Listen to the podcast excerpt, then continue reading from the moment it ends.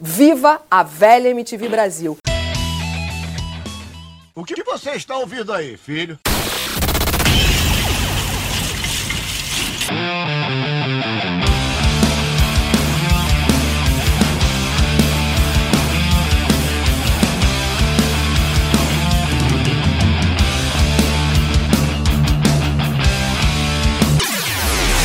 Sinfonexp.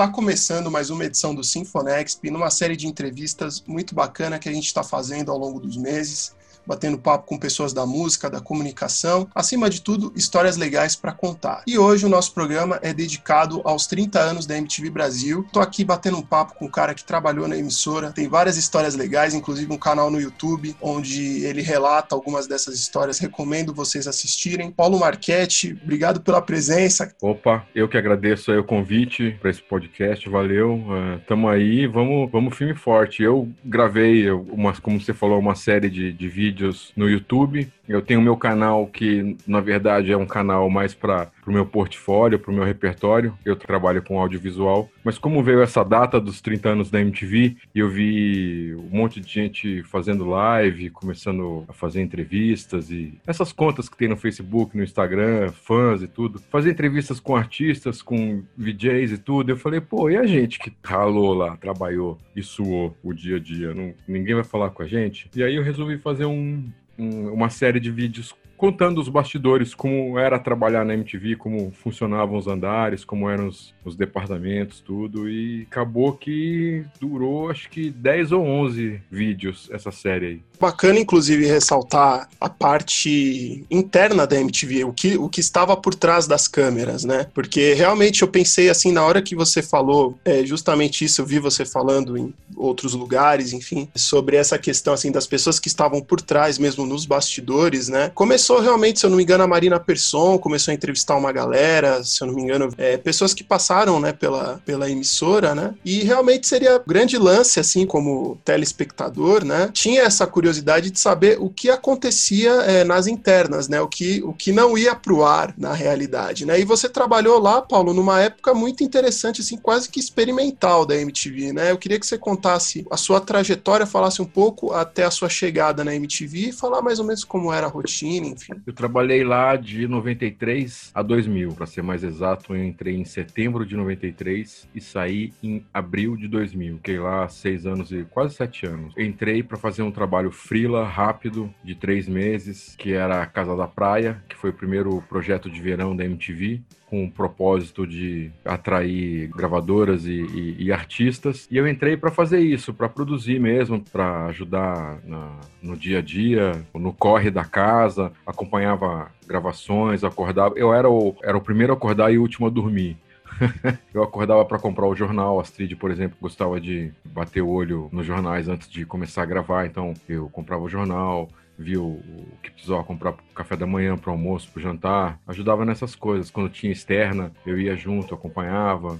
Então eu comecei como produtor a gente começou a gravar em dezembro, dezembro de 94, 93, janeiro e fevereiro de 94. E aí acabou a Casa da Praia. Terminando a Casa da Praia, eu ia voltar para onde eu trabalhava, que eu era freelancer em, em, publicidade, trabalhava em produtora de filme publicitário, trabalhava como assistente de fotógrafo. E mas a Astrid gostou do meu trabalho, falou: "Pô, fica aí", e tal. E aí acabei que falei: "Beleza, fico aí, mas eu quero ser diretor, não quero ser produtor". É, nessa época aí, no caso, ela já era diretora já de jornalismo, Zeca Camargo já havia saído, né, da MTV nesse período. Então, eu aquelas coisas da vida. Eu estava na MTV no dia em que tudo aconteceu o Zeca, ele saiu da MTV logo depois da Casa da Praia. Porque assim, eu, eu trabalhei na Casa da Praia, só que eu não frequentava o prédio. Eu conhecia muita gente que trabalhava na MTV, por isso que eu acabei que entrei para a emissora. E, mas eu já tinha amigos que eram produtores, diretores, roteiristas, eh, redatores que eu estudava na PUC, que eu conhecia da noite, que eu conhecia do bairro e tal. Tinha muita gente que já trabalhava lá. Só que minha rotina não era lá, minha rotina era em Camburi, onde era a casa da praia. Então eu chegava pra gravação, a gente passava a semana em Camburi. De segunda a quinta, sei lá, de segunda a sexta a gente ficava em Camburi. Então eu chegava na MTV, entrava no prédio, pegava as fitas, a, a, os espelhos, os programas, as coisas que eu tinha que pegar e entrava no ônibus. Fazia chamada, via quem tava, tinha que botar todo mundo pra dentro tal. Eu que organizava tudo isso aí. Para voltar também, eu voltava de Camburi, deixava as coisas que tinha que deixar no prédio e ia embora pra minha casa. Então eu não tinha a, a rotina do prédio na minha vida. E no dia que o, o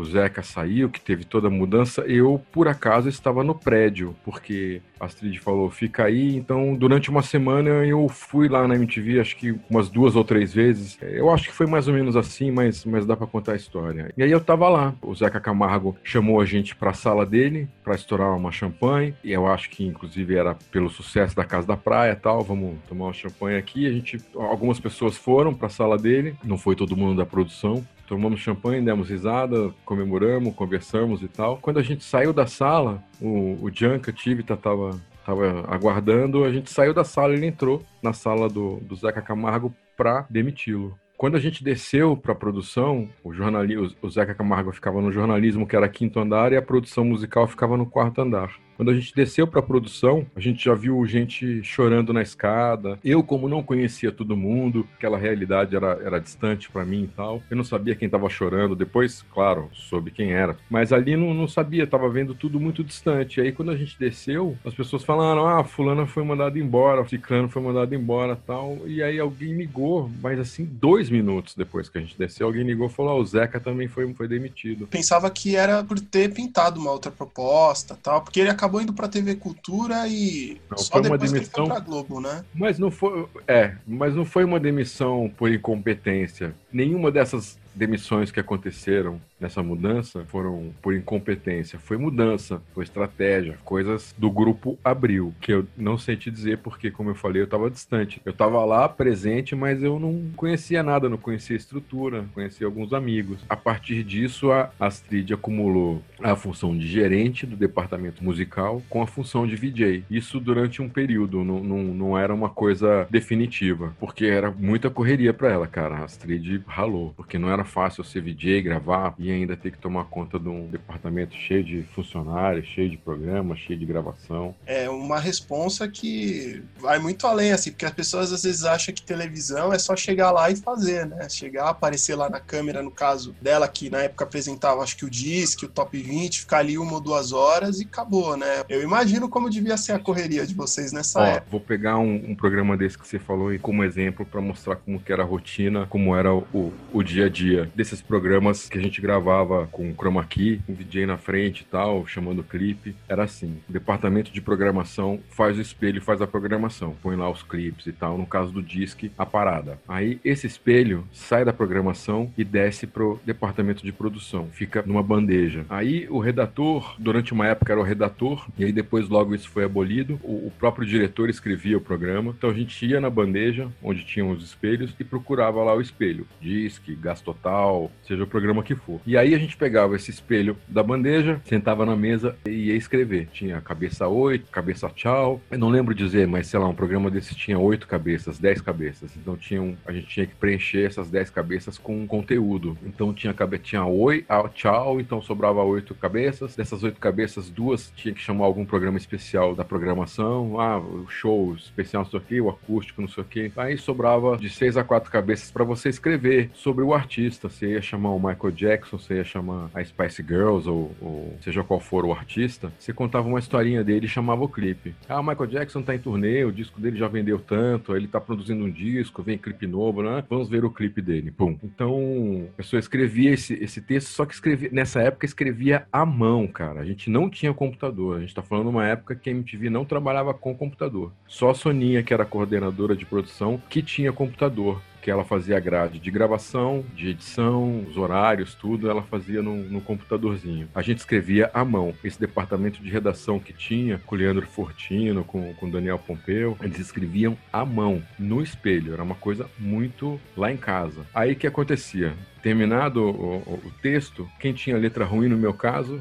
como era o meu caso, pegava, feio. Eu, eu inclusive, escrevia num, num, numa folha à parte. Porque no, você escrever no espelho, você tinha que ser organizado, porque tinha outras informações no espelho. Aí, depois escrito, você tirava xerox do espelho, tinha um número X de xerox que você tinha que entregar, um pro operador de TP, outro pro operador de áudio, outro pro operador de não sei o que, outro pro VJ, outro para você. Então, assim, tinha, você tinha que tirar umas cinco cópias do espelho. Cada espelho tinha, sei lá, de duas a três páginas, dependendo do programa, eram acho que duas páginas páginas. Então você já tirava essas cinco cópias e você mesmo distribuía. Ou se você tivesse algum assistente, já distribuía. Passava no switch, já dava para quem tinha que dar. Passava na maquiagem, no figurino, dava para o VJ. Já dava para o operador de DP, você ficava com um. E aí rolava a gravação. A gravação ficava uma equipe no switch, né? Que é o diretor de imagem, o operador de GC, que é quem põe quando entra o nome do, do VJ, quando entra o, o nome de alguém em uma matéria, tudo é o operador de, de GC que põe, que escreve esses nomes. É, tem o operador de áudio, o operador de VT e o diretor produtor. No estúdio ficava o VJ e um câmera, com uma câmera no tripé, tudo, e, e o teleprompter é, dentro do estúdio. E o, e o operador de teleprompter. Então daí eu falei, um programinha simples desse, um disc da vida num fundo eletrônico, eu tô falando de 12 a 14 pessoas envolvidas, que tem o figurino, tem a, a maquiagem, tinha a Aninha e, e a Ione que faziam a, a, programação. Então você contando todo mundo, todo mundo de 10 a 15 pessoas, vai. Tinha toda uma produção assim por trás, né? Por mais que aquilo parecesse simples, você detalhou assim de uma forma bastante específica, né? Tudo que era feito. Inclusive tem um vídeo que eu tava estava assistindo é, uns dias atrás, né? Você entrou lá em, em 93, né? Na época mais ou menos que o Kurt Cobain faleceu, né? Você estava lá no dia, né? E você é, contou mais ou menos como foi feito ali. É, que foi também assim, é, é, dessa forma, na garra, na raça, porque nessa época a MTV não fazia, não tinha programa ao vivo. Sim, exatamente. Era esse. A MTV veio só ser ao vivo depois, né? 90, a partir de 95. A MTV fazia algumas transmissões ao vivo. Em 94 começou fazer transmissões ao vivo, mas eram flashes e, Hollywood Rock, show. Não tinha programa diário, programa de estúdio. A gente não tinha tecnologia do ao vivo no prédio ainda, no, no equipamento de exibição. Então o que aconteceu? Recebemos a, a, a, informação que o Kurt morreu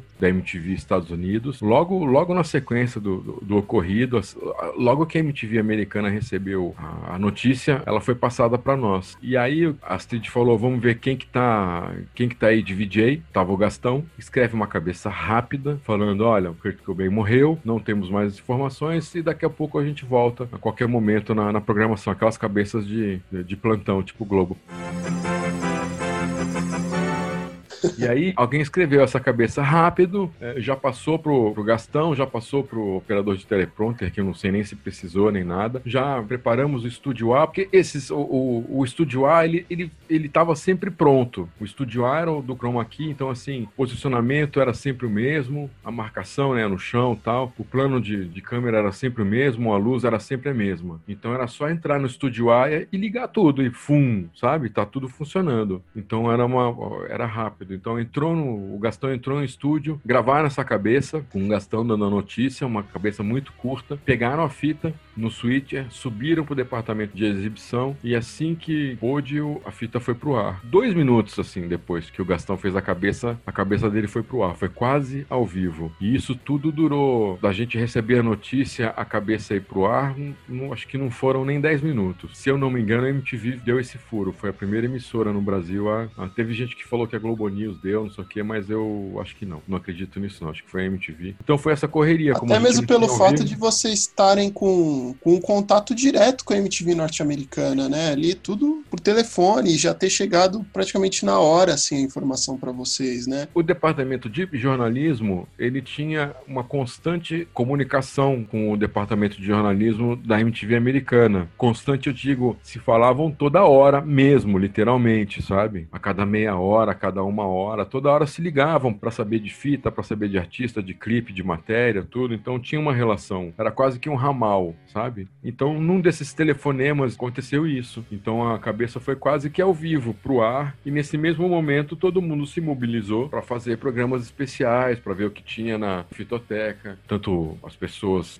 me incluo aí, do departamento musical quanto do jornalismo, todo mundo desceu para a fitoteca. Vamos ver o que, que tem do Nirvana, do Kurt Cobain, do grunge de Seattle, vamos ver o que, que tem aí, vamos botar no ar. Eu mesmo fazia um programa na época chamado Arquivo MTV, que era um programa que misturava matérias do jornalismo com videoclipe. Então eu fiz um arquivo especial Nirvana, o jornalismo também fez uma série de matérias. Eu, eu acho que teve um gasto total especial só com o clipe do Nirvana. A gente fez o que pôde ali no, no, no mesmo dia, não só próximo mês, próxima semana, no dia seguinte, tudo, mas no, me, no mesmo dia da morte já entramos com, com coisa do Nirvana no ar. Sim, na verdade, o que você sempre, que você relatou, inclusive nesse vídeo, né, a preocupação que a MTV tinha, por exemplo, quando morria uma, uma grande estrela da música, de já imediatamente começar uma programação é, dedicada né, ao, ao, artista, né? Que foi uma característica que foi se perdendo ao longo dos anos. Né? É... E, e, outra, cara, né, né, nesse exemplo do, do Kurt, principalmente, a gente trabalhou todo mundo brochado, velho. Todo mundo triste, acabado, deixou a cabeça de todo mundo girando, mesmo quem não gostava muito de Nirvana, não estava muito inteirado nesse meio de de grunge e tal, e, e tava lá na MTV, todo mundo ficou meio, meio não, completamente abalado, sabe? É, a gente perdeu um grande ídolo no, no, auge da carreira, assim como aconteceu com Mamonas, por exemplo, Chico Sainz. Né? Foram três exemplos que a MTV viveu de artistas que estavam no auge e de repente, mas o Kurt Cobain é, é mais forte porque ele é, a gente tá falando de uma pessoa mundialmente conhecida. Não, e até mesmo o, a forma como ele morreu. Não tem como não ficar é, chocado, não só pela, pela idade, por ser essa uma, uma figura que pode-se dizer que foi a grande personalidade do rock dos anos 90, mundialmente foi ele. Mas além disso, é, é a forma como ele morreu, né? E toda a questão da dependência que ele tava de drogas, enfim, que vocês acompanhavam, tinha essas informações ali. E a gente, a gente tava sempre ligado, né, cara? Uma coisa que eu, que eu costumo dizer é assim, cada pessoa que trabalhou na MTV, principalmente nesse miolo dos anos 90, de, de 90 a 97, vai, a 98, é um livro. Cada pessoa que trabalhou lá é um livro, porque é muita história para contar. Cada um do seu departamento, com o teu ponto de vista. É, era muita gente envolvida, eram editores, porque a gente tinha todos os VJs, mas tinha assim, é, na minha época eu, é, era eu e mais, sei lá, cinco ou seis diretores. Cada um tinha um programa diário, cada um tinha um programa semanal e cada um tinha alguma coisa especial que fazia. Então era muito trabalho e a, a gente não tinha uma, uma cobrança assim de estética a gente tinha uma liberdade artística muito grande é, e não tinha cobrança de ibope, de audiência, nada disso, entendeu? Então a gente, todos nós pudemos é, experimentar ao máximo. Quando eu digo todos nós, todos nós mesmo, assim, desde o departamento de publicidade, relações artísticas, o promo, onde saía toda a, a, videografia, toda a linguagem visual da MTV saía do promo, as, as aberturas, as vinhetas. Tinha um pessoal que trabalhava só na parte administrativa, interna e gravata, e a gente era um esculachadão, ia trabalhar de chinelo, de ressaca, dormia embaixo da mesa fazendo mochila de travesseiro. Então, assim, a gente era uma grande família, ia para os mesmos shows, para as festas, passava o final de semana junto. A gente não se via só no ambiente de trabalho, a gente estava o tempo inteiro junto. A gente ganhava ingresso ingresso de show. Teve uma época que não precisava nem de ingresso, só o crachá da MTV já, já deixava você entrar em qualquer show, mesmo que internacional. Então a gente ia para todos os lugares, todos os bares juntos e tudo. Então era uma família que gostava de música. Tinha gente que gostava mais de rock, tinha gente que gostava mais de MPB, tinha gente que gostava mais de soul, de black. Então tinha um pouco de tudo isso em cada departamento, inclusive no musical. Tanto que, por exemplo, quem gostava mais de MPB foi fazia o território nacional. Tinha o Carelli que fez o, o, o excelente acústico do do, do Gilberto Gil, que para mim até hoje é o melhor. Tirando da, da Legião, não pelo, pelos fatores técnicos, mas o da Legião para mim é o, é o, único acústico que é o acústico verdadeiro. A proposta é, inicial da é, série. É a raiz, é o acústico raiz de todos que foram feitos pela MTV Brasil é o da Legião Urbana. Não tô falando isso porque eu sou de Brasília, por toda a minha história com o Brasil, não, não é nada disso. E o melhor acústico assim, tecnicamente falando, visualmente falando, é o do Gil, sem dúvida. Mas aí já tem uma, uma Na realidade, o, só te inter... o do Gil, né, diferente do acústico da Legião Urbana, o acústico do Gil já foi já produzido e projetado para ser um, um disco, né, para ser um álbum, né? O da Legião Urbana. É, já, é, exato. Já tinha um outro desenho de marketing, já tinha outros objetivos, o do Gil. O da Legião foi quase que um piloto. Eles não ensaiaram, sabe? O, o Dado Bonfá e o Renato fizeram, sei lá, dois ensaios na casa do Renato, com dois violões, o Bonfá sem nada, quiçá com um pandeiro na mão. Então chegou na hora de gravar, eles gravaram daquele jeito, sacou? Aquele jeito que o Bonfá não sabia se pegava um chocalho, se pegava um pandeiro, se pegava uma vassourinha, tudo muito no improviso, sem produção nenhuma. E assim. Na e- crueza mesmo, né? na crueza, assim, a sorte é que as músicas da Legião surgem, a grande parte delas surgem do violão. Então foi fácil. Tirando Índios, por exemplo, que ele falou, puta, fudeu, será que a gente vai? Fácil, entendeu? Então, assim, o, o- qual que é a proposta do acústico verdadeiro que foi criado por um cameraman da, da MTV americana? Planos longos, valorizar a fotografia e desnudar o artista. A ideia inicial do MTV Do. Unplugged era essa. Né? Exatamente. Aí depois mudou, principalmente o acústico. Principalmente o acústico não, mas o, o, americano também. Mas aí avacalhou aqui no Brasil. Aí começou a virar clipe, aqueles cortes, parece videoclipe, que eu não gosto. Se você pegar os shows que eu fiz, os, até mesmo videoclipes que eu fiz e tal, eu, eu trabalho com planos mais longos. Eu gosto, prefiro. É, eu sou assim, quando eu tô em casa assistindo um show, eu quero e começa um solo de guitarra, de guitarra eu quero ver o guitarrista solar, sacou? Tem muito não, show. não tem essa coisa do- dos cortes rápidos, né? é, de ficar pum, pum, pum, sabe? Cortando Sim. vídeos. É horrível, cara. Você quer ver o cara cantar, aí o cara começa a cantar, o diretor de imagem põe o baterista, sabe? Aí o baterista vai fazer um solo, ele põe o guitarrista que tá secando a mão, sei lá, sabe? É Uma coisa doida, cara. E, e isso aconteceu no acústico. Começou a ser, ter corte muito rápido, muita produção por trás. Tipo, o do Paralamas eu achei um dos piores. Eu amo Paralamas, cara, sempre digo isso nos textos que eu faço. Pra mim, o Paralamas é o maior grupo do- da, da, da- sua geração. No entanto, fez um dos piores, se não o pior acústico. Você contou uma vez no texto, inclusive, é, recomendar aqui para os ouvintes o Sete Doses de Cachaça, que é o seu blog que já está no ar aí já há 13 anos, né? Isso, E, 2007. e você escreveu num dos textos, né? Acho que foi até um texto que você é, escreveu sobre a volta do acústico MTV agora. é, voltou no ano passado com o Thiago York. E você tinha feito um texto que você falou que você chegou a se oferecer até para ser o diretor desse acústico dos Paralamas do Sucesso, né? Foi. Só que assim, eu tava voltando de férias ou saindo de férias, não lembro. E aí o acústico começou a ser feito e tal. Eu não tinha força política lá dentro da MTV. Não basta trabalhar bem, não basta mostrar vontade, não basta competência. Você tem que fazer política, parte de Clubinho, né? panelinhas e, e clubinhos e tal, e eu nunca fiz parte disso. Na minha vida, em, qualquer outro, qualquer lugar, na, na escola, na, na faculdade, no clube, sabe, na, na quadra em Brasília, eu nunca tive panelinha em lugar nenhum. Então, assim, eu não, não tive força. E eu lembro que na época também, eu não sei o que eu comecei a fazer, que ano que foi o Paralamas, que aí eu desencanei também. Foi, é.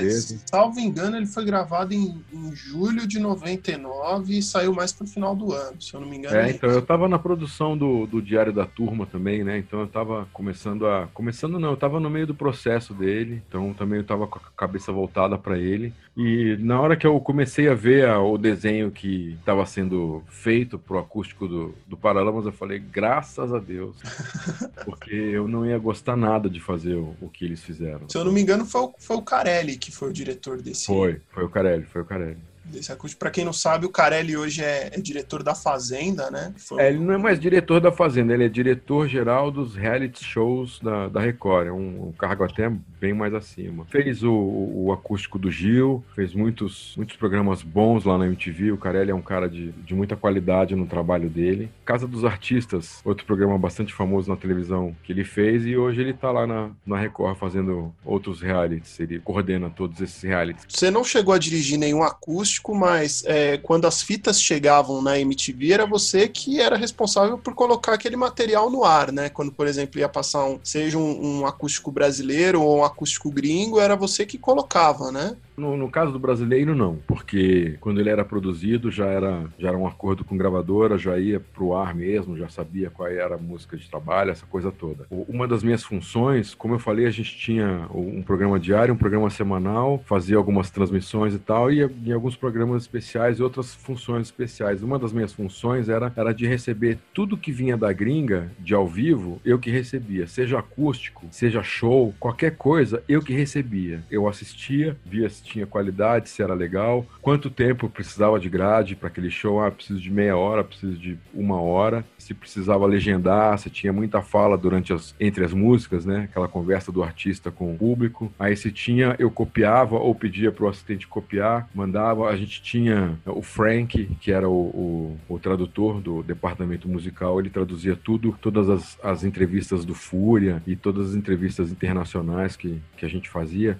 Era o Frank que, que levava uma VHS para casa e, e ficava lá traduzindo tudo. Então eu passava essas coisas pro Frank, ele traduzia e eu embalava. Se precisasse de uma, de uma vinheta gráfica especial, eu, eu ia no departamento de promo, falava: olha, tem esse show tal, preciso de uma vinheta, é, de uma abertura e um encerramento e, um, e, uma vinheta de saída e de entrada de bloco tal. Então eu tomava conta de tudo que, que chegava na MTV, isso foi ótimo para mim, porque eu acabava que assistia tudo, assim, tudo, tudo, tudo, tudo, de todos os artistas, de todos os estilos, e era divertidíssimo, né? Pô, eu via todos os acústicos, isso era do caralho, desde o do Café Tacuba, do México até, sei lá, Live, é, The Cure, sei lá, todos os acústicos. Eu não sei nem te dizer. Aquele, aquele acústico do The Cure que eles estão sentados no. Aquilo é maravilhoso. Aquele é outro acústico que é de verdade, sacou? Esse, esse acústico você já tava na MTV quando ele foi exibido? Ou do R.E.M., enfim, que são acústicos bem. que mais ou menos seguem na linha do que a Legião Urbana não, fez. Você tava não, na MTV é, nessa época? Não, não, mas eu trabalhei com eles também. Botei eles no ar. Eu não lembro por quê.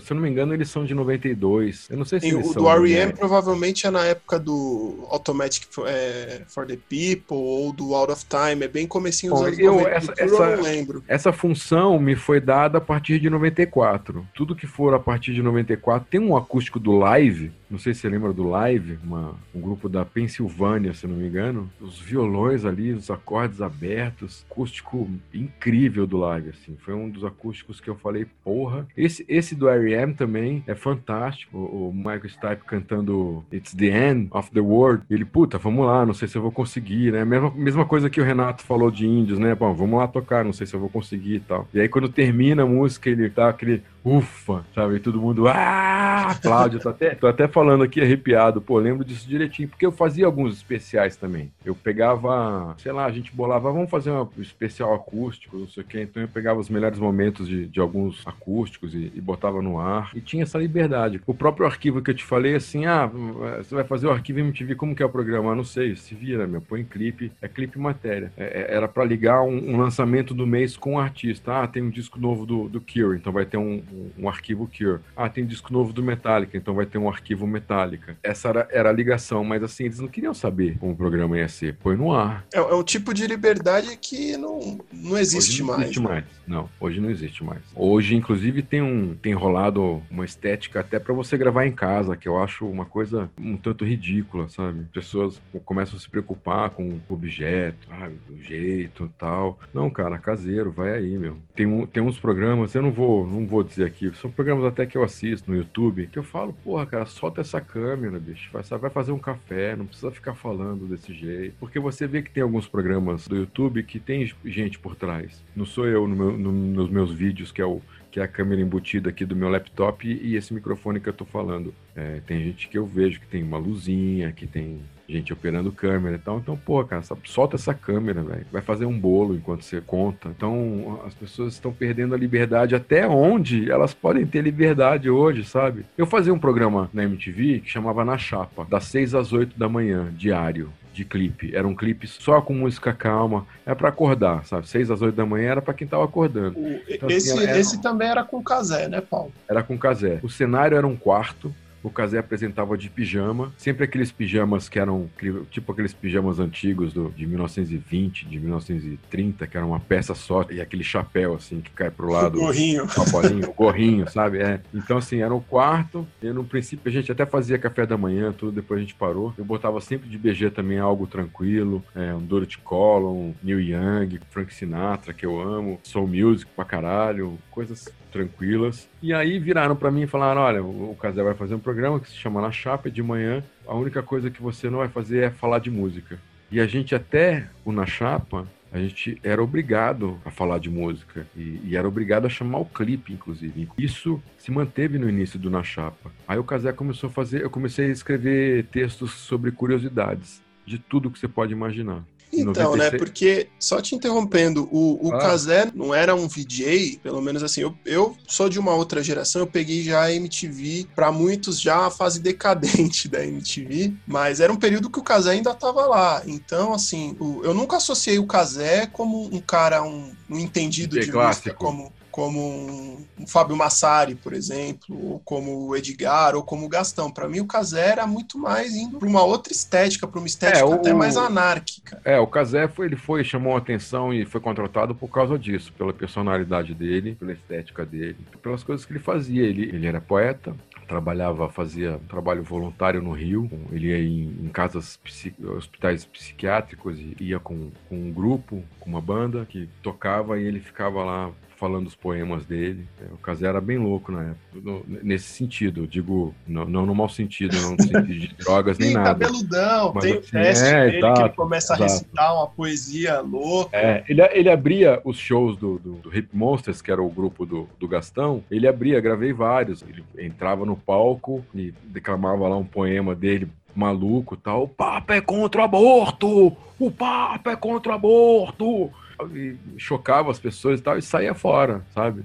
Então o Casé tinha muito disso. No Na Chapa eu tinha muita coisa para fazer, era muito texto, assuntos variados. É, Na Chapa foi bastante cansativo para mim. E aí o, o Casé, inclusive, eu dei uma ou duas cabeças que eu falava, olha, é, são, são tuas. Então ele sempre vinha com o texto dele tudo. E no, no fim do Na Chapa a gente gravava com microcâmera. Foi o primeiro, isso não significa nada, como eu sempre digo, mas foi o primeiro programa diário da televisão brasileira a ser gravado com microcâmera.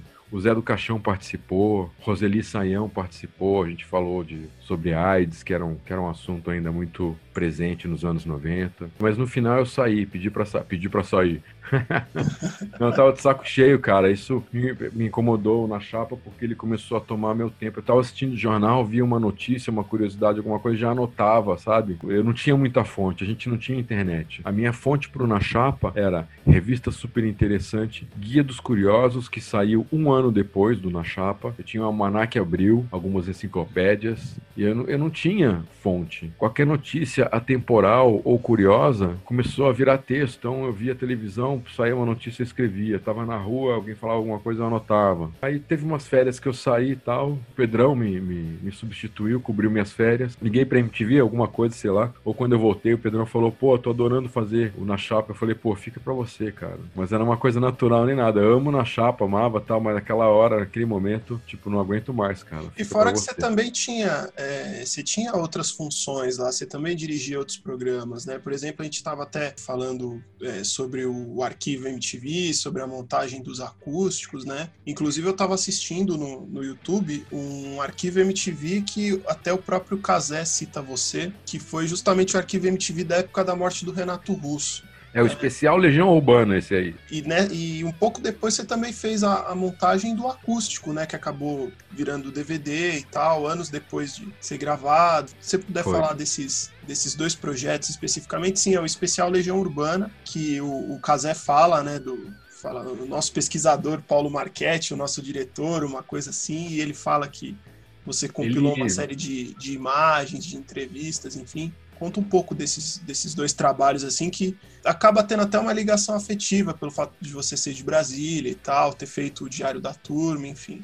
O que, acontece? Você, a, as fitas do jornalismo, elas são as, as, as, famosas Jotas. Você pegava uma fita do jornalismo na fitoteca, ah, me dá a J2064, sei lá, aí vinha a J2064, que podia ser de 60 minutos ou 90 minutos. Ou até mesmo acho que 120, não era 60 e 90 costumava ser. Você pegava aquela fita, 60 minutos tinham não sei quantas matérias de 1, 2, 3 minutos naquela fita. Aí tinha matéria da Madonna, do Michael Jackson, do Bruce Springsteen, do New Kids on the Block, do Menudo, sabe? Então você pegava uma fita, tinha uma caralhada de coisa só naquela fita. Então eu nessa, é, de pegar um, uma fita para fazer um The Cure, já sabia que ia ter um, um, arquivo Metallica e via que na fita tinha uma matéria do Metallica, porque a retranca ficava colada na capa dela, você pegava a fita e você, você já via o que, que tinha na fita, né? Já tinha uma lista. E aí o que aconteceu? Rolou um arquivo MTV para o Tempestade, na época do lançamento do Tempestade. Esses, esses, arquivos, alguns eram ideias minhas e outros vinham de lançamento. Então alguém da direção veio e falou: Olha, a Legião vai lançar a Tempestade, vamos fazer o arquivo da Legião, beleza. Só que o arquivo da Legião foi de meia hora, cara. O programa de meia hora na, na, na grade ele dura no máximo 24 minutos. Pouquíssimo material. E não,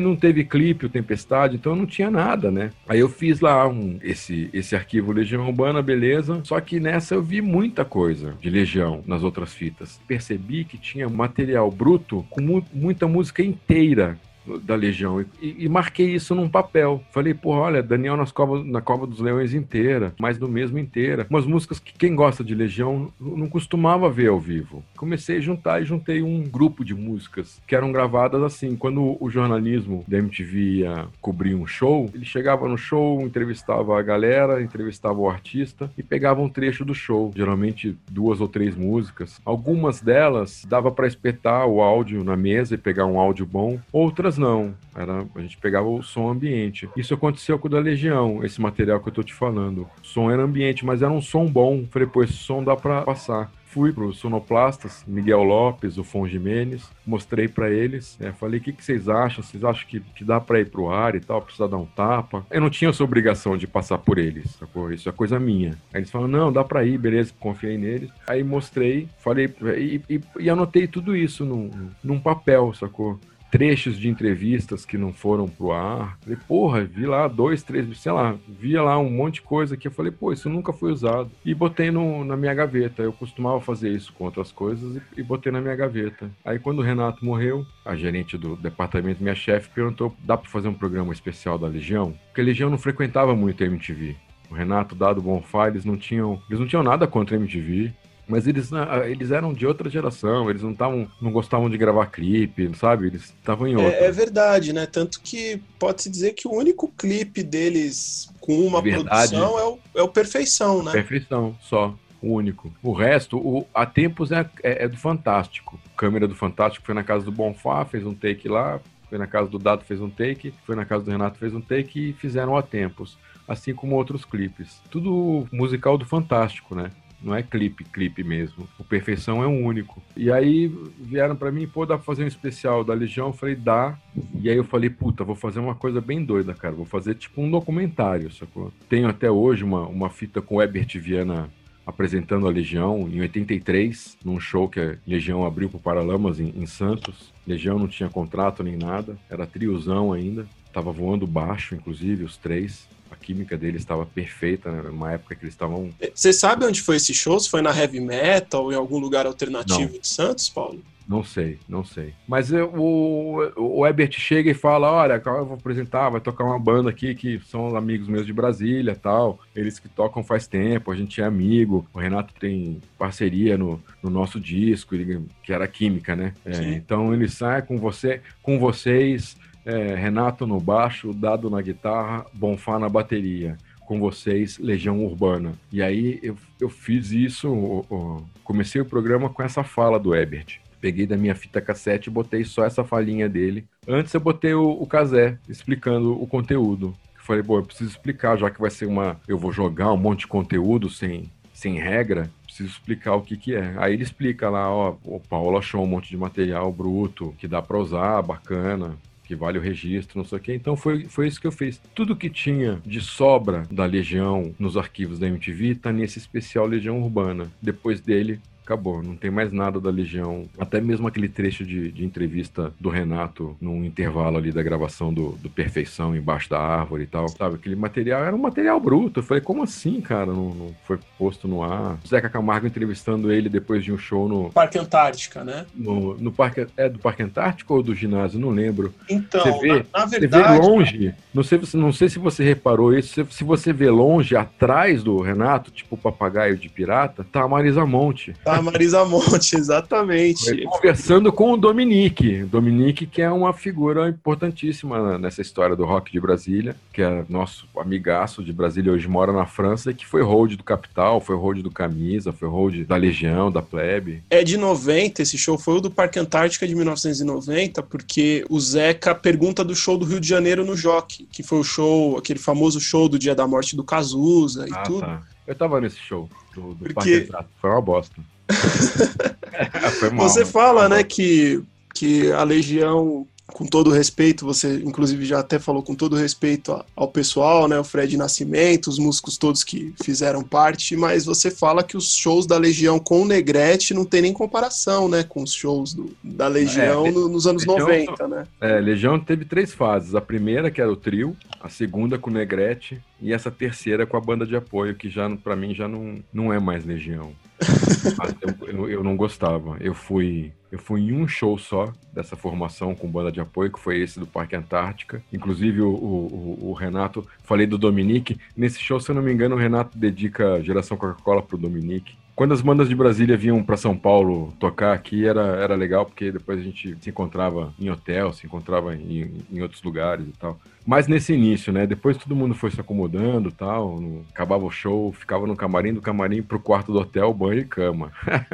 Mas num primeiro momento a gente saía, ou ia uma turma pro hotel, ficava no quarto de alguém, bebendo e, e conversando, varando a noite, essas coisas. Era bem bacana. No caso do acústico Legião Urbana, tem um início de história que eu não lembrava, que a Carla, quem organizou todo o arquivo da MTV, o arquivo que ficava na produção, arquivo de, de notícias e livros e tal, e depois foi ela quem organizou toda a fitoteca, ela contou e eu não lembro, não lembro disso, ela achou o, o, acústico inteiro da Legião Urbana e me comunicou, comunicou a MTV, que todos nós comunicamos a, a gravadora, olha, tem o áudio todo aqui da, do show. Ah, Opa. tá, foi, foi daí que partiu pro, pro, lance do projeto ser lançado, né? Não tinha ainda é. um interesse não. anterior de lançar. Não, aí, pô, acharam áudio, não sei o que, é legal, vamos, como, como que tá e tal, mas acho que... Aí eu já não tava, eu, eu também, eu devia estar tá em, em sair de férias, sacou? Então tem um miolo da história aí que eu não lembro.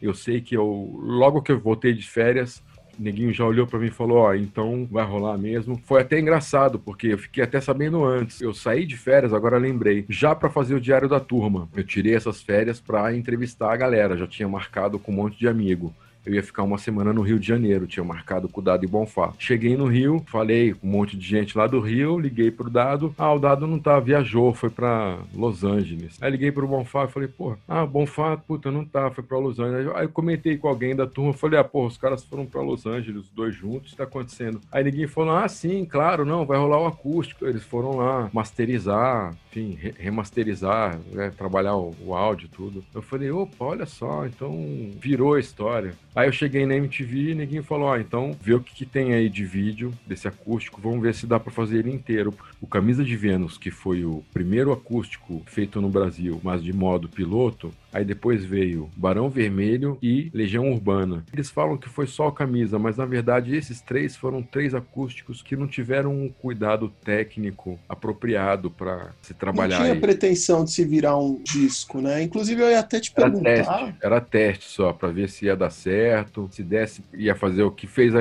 a Legião, botou só meia horinha do, do acústico que foi pro ar em 92. Esse esse piloto que o Marcelo Nova fez com o Camisa, né, que foi o piloto do, do Acústico MTV, você já chegou a assistir esse material, Paulo? Assisti. Chegou aí pro ar é bem legal. Coisa? Não, não, não foi, não foi. Se foi, eu acho que foi assim, tipo, como eu te falei, eu fazia especiais de acústico e tal. Eu acho que eu peguei uma ou duas músicas desse e do Barão Vermelho e botei. Mas ele inteiro não foi. E são acústicos legais, porque eles são assim, sacou? São simples São, O do, o do Barão eu até fazer. tenho o box que acabou saindo já nos anos 2000, mas esse do Camisa eu tenho uma curiosidade muito grande e não, não existe em lugar nenhum, né? Não, não existe não, não existe. E, e- e eles foram gravados perto de onde eu morava, no mesmo bairro, em Perdizes. Hoje é uma igreja, se eu não me engano, é uma igreja bola de neve. Um lugar já foi bingo, já foi casa noturna, um monte de banda já tocou lá e tudo. Hoje é uma, hoje é igreja. E eu fui convidado pro Acústico Legião, só que eu não pude ir porque eu tava trabalhando, eu trabalhava com publicidade nessa época. Eu lembro que ia ter gravação, eu, eu ia ter uma gravação de algum filme publicitário, num,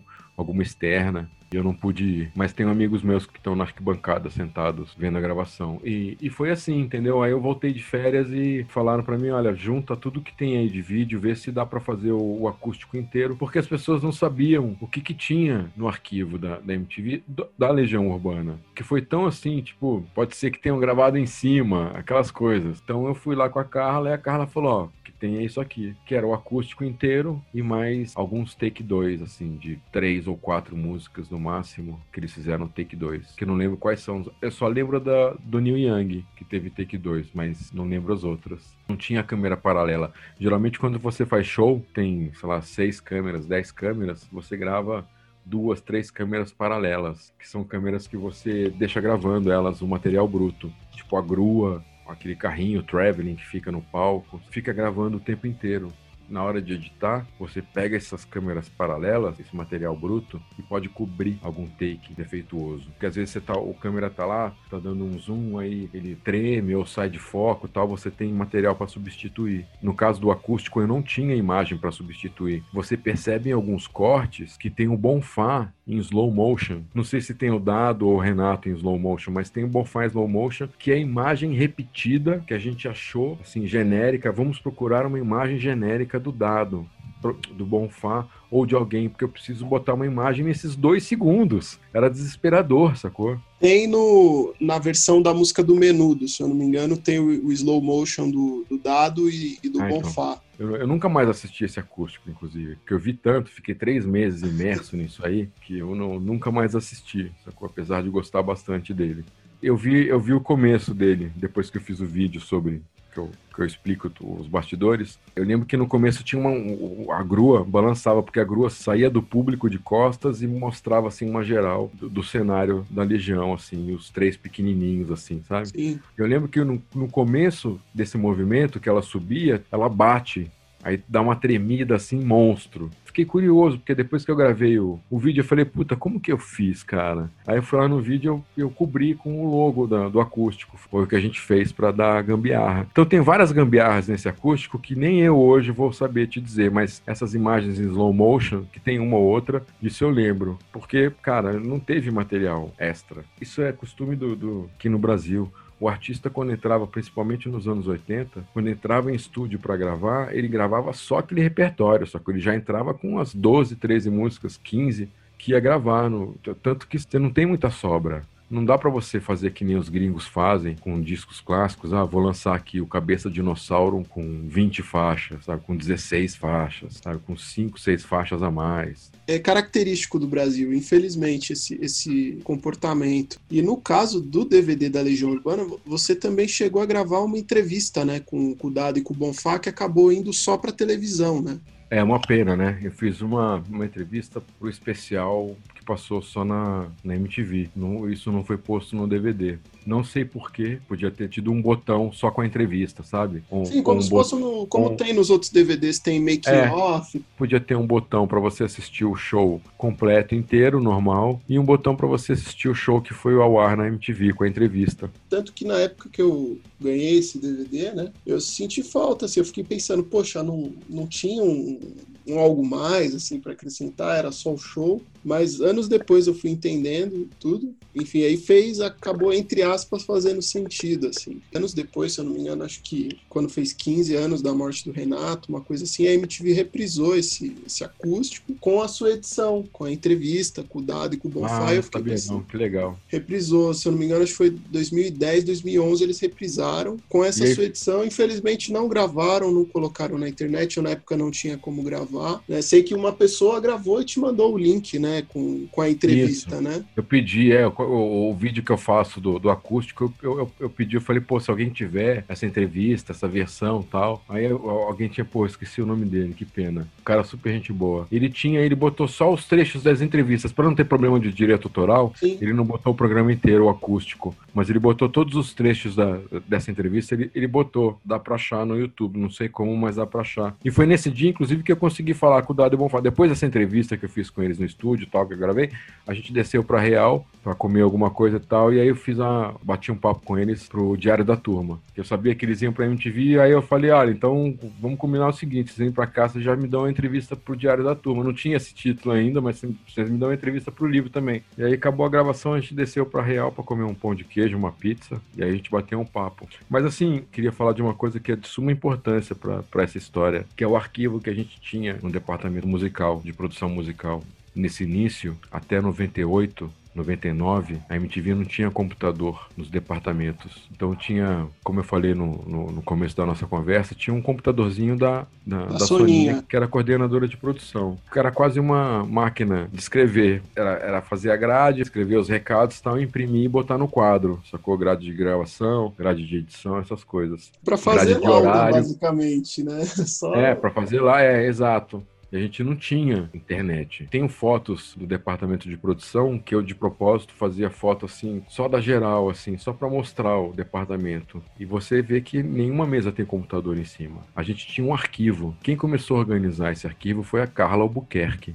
Carla Albuquerque ela é muito importante para essa história do, do VJ, do, dos textos serem escritos e tudo, porque ela começou na MTV exatamente para organizar o acervo que eles tinham lá já de jornal, de revista, que ficava jogado no chão. Foi a Soninha que contratou a Carla. E aí a Carla chegou lá começou a, a organizar um, um arquivo que virou a nossa internet nesse período. Com a Carla, a gente começou a receber mais revistas, ela foi pedindo assinaturas, foi organizando mesmo. A gente já recebia todas as revistas da Abril, a gente recebia. A gente assinava todos os jornais, os principais jornais do Brasil, o Globo, o Estadão, Correio Brasiliense, Folha, Jornal da Tarde, Revista Contigo, Veja, tudo, Bis, todas que você pode imaginar, eh, chegavam na MTV. E a Carla conseguiu com que o Grupo Abril, a MTV, fizesse assinatura das principais principais revistas gringas, Kerrang, que é de metal, Spin, a Mojo, a New Music Express, Rolling Stone, Uncut, todas que você pode imaginar, a gente recebia no departamento de produção musical. Fora isso, também tinham livros. Conforme saíam livros aqui no Brasil também, eles eram incorporados nesse arquivo. E ela começou, começou a fazer clipping. A Carla depois começou a, a coisa crescer, tudo, ficar mais organizado. Ela foi contratada e conseguiu uma equipe, assistentes e tal, que basicamente chegavam na MTV para ver todo esse material. Abria o jornal, opa, notinha do Paralamas, xerocava, botava na pasta do Paralamas. Opa, notinha do Nirvana, xerocava e botava na pastinha do Nirvana. Matéria, entrevista com Caetano Veloso, xerocava e botava na pasta do Caetano Veloso. E era assim que funcionava as revistas gringas e as nacionais, elas faziam um índice mais fácil pra gente, porque tem muita revista que você vai achar o índice 10 páginas depois, né? Então a Carla, muito esperta que é, querida Carla, gosto muito da Carla. Eu vou falar depois do meu podcast que ela participa. Que ideia que ela teve de fazer um índice que você abrisse a revista e já tava lá um índice feito por elas, assim. Então você já ia um papelzinho que, eles, que elas grampeavam na primeira folha da revista. Abria a capa, já vinha ali um papel Nirvana, Madonna, Live, Soundgarden, enfim. E você já batia o, o olho no nome do artista na página e já ia na página, sabe? A gente usava isso para escrever as cabeças, para achar as novidades. Era a nossa era a nossa internet, o próprio departamento de jornalismo e, ou outros departamentos que precisavam de informações de artista iam lá, também usavam o arquivo. Então você fala assim: ah, pô, preciso escrever uma cabeça sobre Gilberto Gil. Aí você abria lá, eram dois armários. Abria, pegava a pasta do Gilberto Gil e sempre ficava na ordem. A primeira matéria, você abria a pasta, a primeira matéria que você via era mais recente. Então era organizado de uma forma em que você não perdia muito tempo para escrever algo. E aí isso foi facilitando cada vez mais para nós que escrevíamos. E esse trabalho foi fantástico da Carla. Aí depois ela foi para a Fitoteca organizar toda, todo o arquivo da MTV.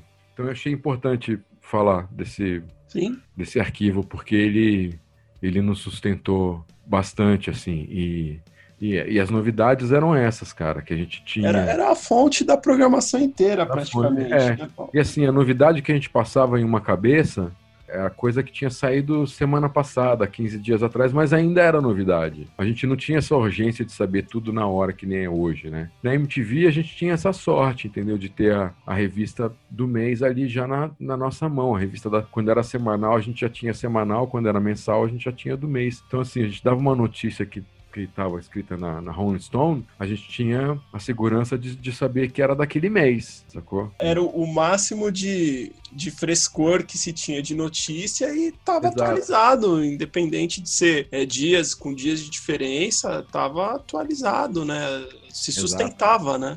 E era o que a gente fazia, assim, a gente se ajudava muito.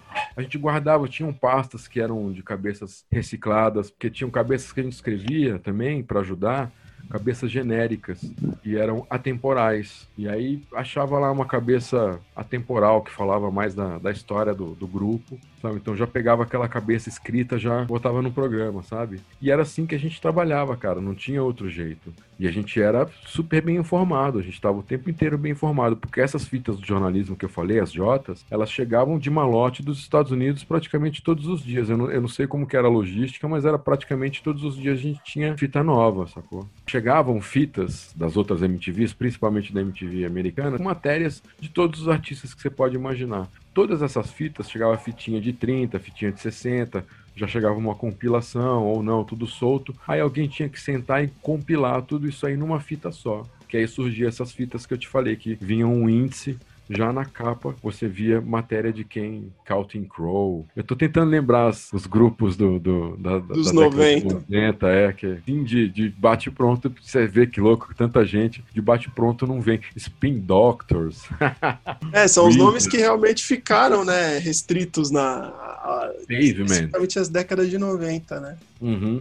Então a gente tinha essas novidades. Pô, a gente viu o, o Sabotage, por exemplo, do Beast, Beast Boys, Boys. Aquele clipe lindo, maravilhoso. A gente viu em primeira mão, sacou? O Beck, o Loser, a gente viu em primeira mão. Scream, do Michael Jackson. E qualquer outro clipe dos anos 90, a gente via em primeira mão, porque chegava na MTV, antes de ir pro ar, a gente pegava a fita, a gente tinha esse costume, a gente ia na decupagem, a gente tinha no, no departamento, todos os departamentos da, da, MTV tinham isso. Mas a gente chegava no departamento, tinha lá um, um VT de fita beta e um monitor para você assistir as coisas, os programas, decupar material, entrevista, tudo. Às vezes a gente tinha horários ociosos lá dentro. Por exemplo, ah, gravei das 10 da manhã até uma da tarde, eu gravei pra caceta, só que eu tenho ilha às 3 da tarde. Aí acabei de gravar uma da tarde, vou almoçar, volto do almoço, 15 pras duas, aí tô lá de 15 pras duas às 3, eu não tenho nada pra fazer. Se a gente não sentava ficava conversando todo mundo junto, às vezes agrupava todo mundo numa mesa só e ficava batendo papo, a gente fazia isso, pegava as fitas de, de, de clipe e ficava assistindo os clipes que tinham, que tinham chegado, clipes novos, tanto dos artistas nacionais quanto os artistas gringos. Vocês pegaram esse período dos anos 90, pelo menos pra mim, é o período de produção mais fértil da história do videoclipe, assim, em todos os sentidos, né? Ah, foi, foi sim. O, o auge do videoclipe foi a década de 90, assim, tanto lá aqui, acredito que bem nessa época mesmo, 93, 94, que começaram a fazer os clipes ma- brasileiros mais legais, e lá fora já desde o começo dos anos 90, os melhores clipes da história foram produzidos nessa década, e vocês terem o, acesso que aconte- o que aconteceu lá fora em 83, quando a MTV entrou, a MTV, a primeira MTV, a MTV americana entrou no ar em 83, aconteceu aqui no Brasil. Quando ela entrou no ar, houve uma revolução na estética de videoclipe. Produtoras pipocaram, diretores, o, o mercado se movimentou bastante. Aí veio o, o VMA e tudo, né? A mesma coisa aconteceu no Brasil. Entrou a MTV, só que ela entrou em 90, que era um, um, um contexto Polo, sócio, né? no, é, no contexto sociopolítico, ela entrou num mo- momento péssimo, porque ninguém estava investindo em nada. Se a gravadora não queria investir no disco do Paralamas, investia, claro, mas não queria investir muito. Imagina fazer um videoclipe. Pra quê? Até então, videoclipe pra gente, pros brasileiros, era um musical que passava no Fantástico, cara. Não tinha espaço pra videoclipe. Tinha o programa Realce, tinha o, o som pop, E tinha um, um, ou outro programa que passava videoclipe, mas não era o que ajudava a vender música. O que vendia música até então era a rádio. Toda a equipe de divulgação e marketing, isso aqui era voltado pro rádio. E quando se falava em TV, eram os programas específicos, eram os programas de playback, Raul Gil, Chacrinha. Barros de Alencar, esse Barros, que era é o que o rock dos anos 80 tomava conta, né? Exato, era o que tinha, sacou? Aí, o que aconteceu? Surgiu a MTV nesse momento de Brasil muito pobre, muito sem grana, ninguém com dinheiro, nem para comer pastel na esquina, sacou? Então ninguém apostou em videoclipe. A MTV mesmo fez alguns clipes. Não como jabá, mas assim, olha, gente, pelo amor de Deus, cara, façam clipe, sabe? Criar um mercado de videoclipe, né? Exato. Aquele, o Garota de Ipanema, da Marina, todos esses Exato. primeiros clipes aí de 90 esse... é tudo a própria MTV que fez, né? E esse mercado só veio a, a estourar, a explodir depois do VMB em 95. Rolou, começou a rolar devagarinho, bem, de uma forma bem tímida, começou a rolar uns clipes assim e tal. Titãs mesmo fez clipe pro Barão tal. Mas apostar mesmo, gravadora virar e falar, não, vale a pena, foi depois do VMB de 95. Tardou, né? Porque a gente tá falando Sim. aí de, de cinco anos de MTV, com o grosso da, da programação com videoclipe gringo. Na época tinha o hábito de ter um clipe brasileiro que ia representar no, no VMA, você chegou a pegar essa época, né? Trabalhando lá, né? Cheguei. Por exemplo, sei eu, lá, o Sepultura eu, eu, ganhava. e... movia muito. Essa parte era mais com o departamento de jornalismo. Aí depois que acho que começou, a gente começou a transmitir, aí ficava o pessoal lá no switcher, um diretor, com um tradutor simultâneo, tudo, transmitindo aqui pro Brasil. Mas eu nunca trabalhei diretamente nisso, não. Marisa Monte consegue o seco é um. Você pode colocar aí como o norte pro mercado de videoclipe que veio depois dele no mercado de videoclipe nos anos 90 aqui no Brasil, ele é antes de Segue o Seco e depois de Segue o Seco, da minha parte. E ele foi premiadíssimo no primeiro VMB, né? Ele ganhou praticamente tudo, né? Ele é lindo, cara. Pô, Muito ele foi bonito. super bem feito. A Conspiração, se não me engano, foi feito pela Conspiração. A Conspiração foi uma das produtoras que olhou e falou: Cara, tá aí um mercado. Você vê os clipes do, do Paralamas, por exemplo, que eram ótimos. Os clipes do Paralamas no, nos anos 90, do Nove Luas, pô, são ótimos, cara. São muito bons mesmo. O Ela Disse Adeus, o próprio é, Lourinha Bombril, é espetacular. Exato assim, começaram a apostar firme. Você vê Garota Nacional. Eu lembro que o Casé saiu de férias uma semana, ele teve que abandonar o, o teleguiado durante uma semana. A gente, em vez de botar reprise, resolveu chamar artistas para cobrir o Casé. Branco Melo, Vange Leonel.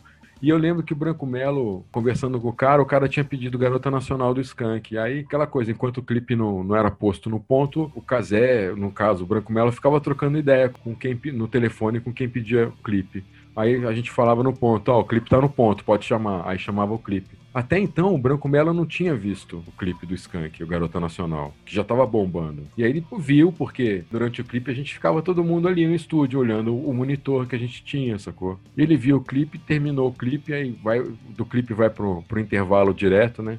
Ele olhou assim e falou: Cara, fudeu, esse clipe vai ganhar tudo.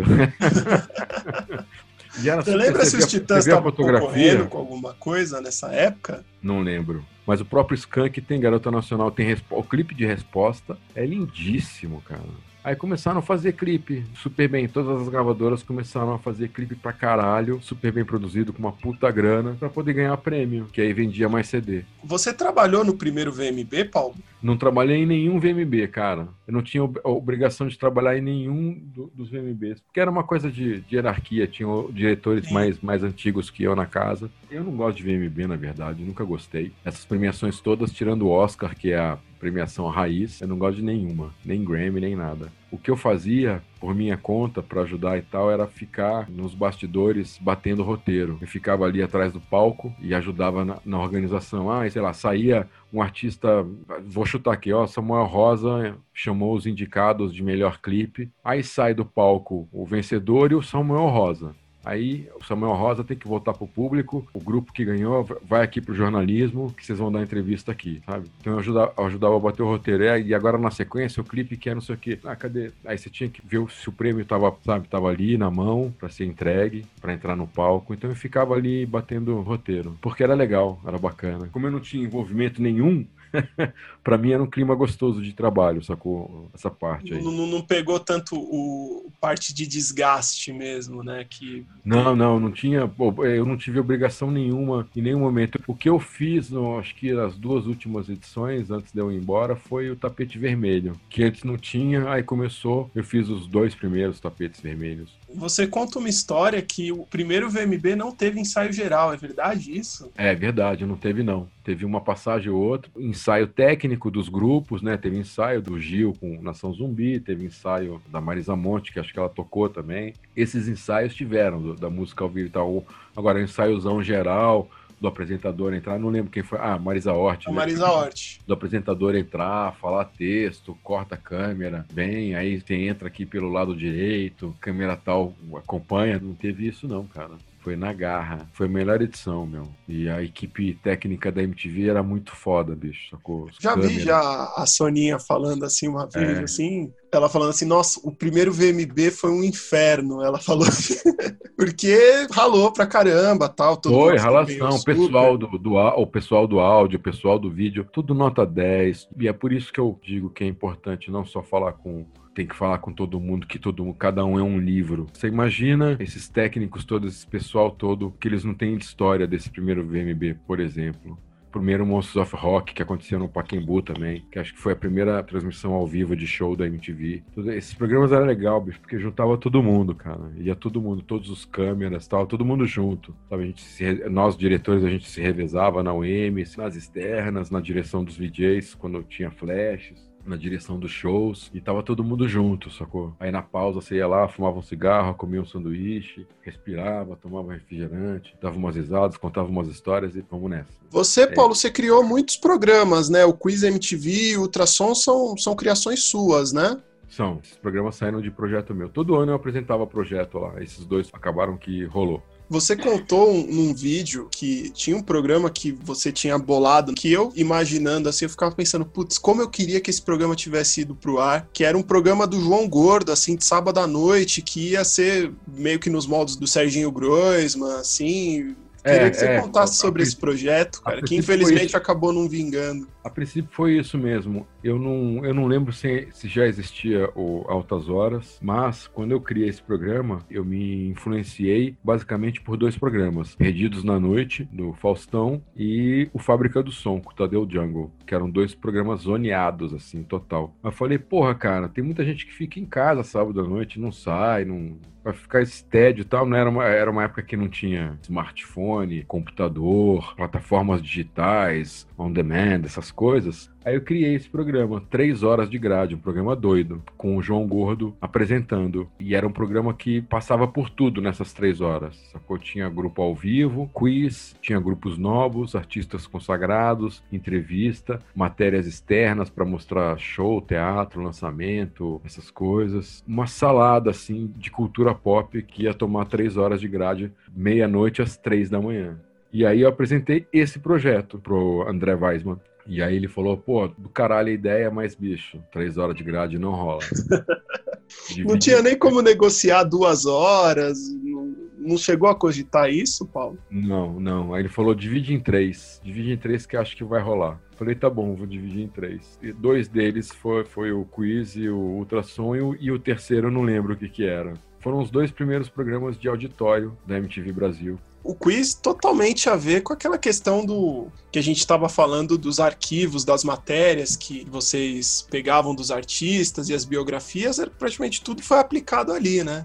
Exato, exato. Eu fui, eu, eu, apesar de criar esses dois programas, a princípio não dirigi nenhum deles, mas eu ajudei no roteiro dos dois, principalmente do, do, no, do quiz. Então a gente se debruçava muito no, no arquivo que a gente tinha na produção para poder fazer as perguntas, os, os textos do quiz porque a gente falava de data também, a gente tinha os livros gringos também no, no, no nosso arquivo. Biografias de, sei lá, do Stones e tal, e tinham livros sobre cenas e tal, e tinham dois livros sobre datas, um que chamava Day by Day e um livro de, de datas da revista Rolling Stone. Então a gente também usava esses livros de datas para fazer as perguntas. Eu ajudava no roteiro, mas como assim para mostrar mostrar assim a, o formato, ó, é assim, sacou? Aí depois eu larguei, depois fui fazer minhas coisas. O, o teleguiado foi o contrário, né? Ou foi criação sua também? Não, não, o teleguiado foi já veio da direção. Primeiro programa ao vivo com o Casé, vai conversar por telefone com a galera e a galera vai pedir clipe. Foi um dos primeiros programas, assim, interativos, né, da, de verdade, da televisão. O que Nico fala assim, ah, futebol interativo. Pô, bicho, desculpa, botar minha mensagem no WhatsApp na tela, não é, isso não é interação, né, cara? Interação é você ajudar a fazer o programa, moldar o programa. Quer que eu conte aqui o mecanismo do teleguiado? Cara, fica à vontade, conta aí. Ele, ele ligava para. Vocês pegavam lista telefônica assim, e saíam ligando? Como é que era isso? Não, então. É uma época também que a gente não tinha tecnologia. As pessoas podiam ligar, quem gostava da MTV, quem assistia MTV, o espectador, podia ligar para a MTV e fazer um cadastro. A gente tinha um telefone fixo que era o telefone da, da audiência. A audiência ligava para esse telefone para reclamar, para pedir, para chorar, para dar risada, para tudo, inclusive para se cadastrar para o teleguiado esse cadastro vinha para alguém que não era eu, pro assistente, não lembro. O que vinha para mim, que era diretor, é assim, uma ficha com 10 telefones. Acabou, mais nada. Sentava no switcher com essa ficha e não que eu fosse dar 10 telefonemas, mas a gente sabia que um ia bater ocupado, outro ninguém ia atender e tal. Então a gente fazia uma lista de 10 para pelo menos falar com três, no máximo três. Então acontecia isso, sentava no switcher e tal, aí tinha o operador de áudio, ele que fazia a ligação.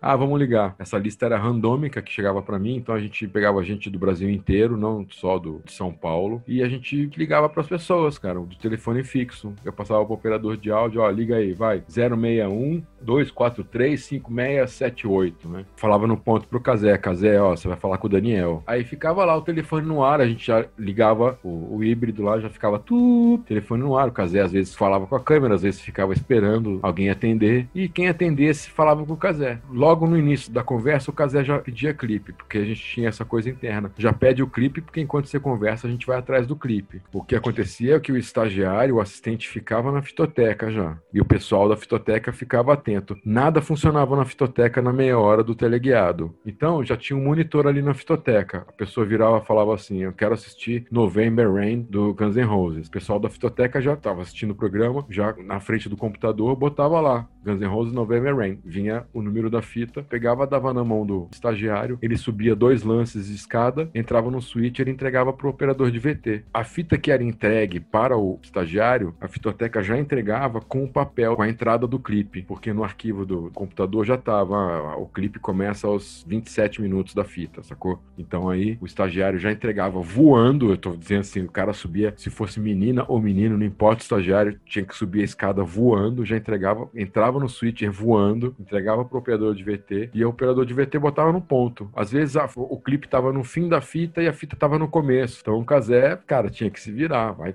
Bate tá puxando aí, assunto com. Vai puxando assunto, cara. Às vezes não tinha, às vezes o cara era, era monossilábico, não, não dava, não puxava a conversa, sabe? Então ficava difícil pro Casé. Porque parece simples, ah, vai conversando, mas, cara, é difícil. Às vezes a, a pessoa tá tímida, não quer falar, tá desconfiada, não sei o quê, enfim. O Casé ficava, brincava, falava assim: e aí, base, clipe, tá no ponto, base?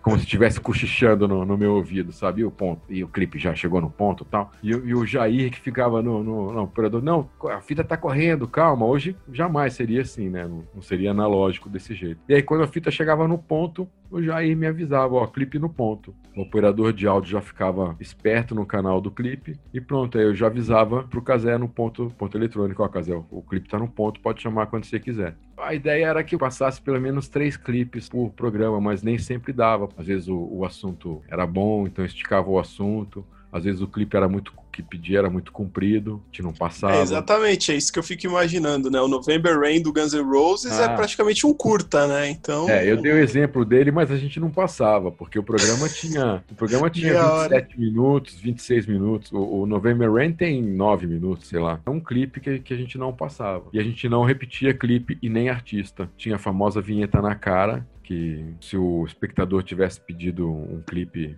ah, quero ver Metallica, já passou. a gente desligava na cara. O Casé, não tinha controle do telefone. Quem tinha controle do telefone éramos nós, do Switch.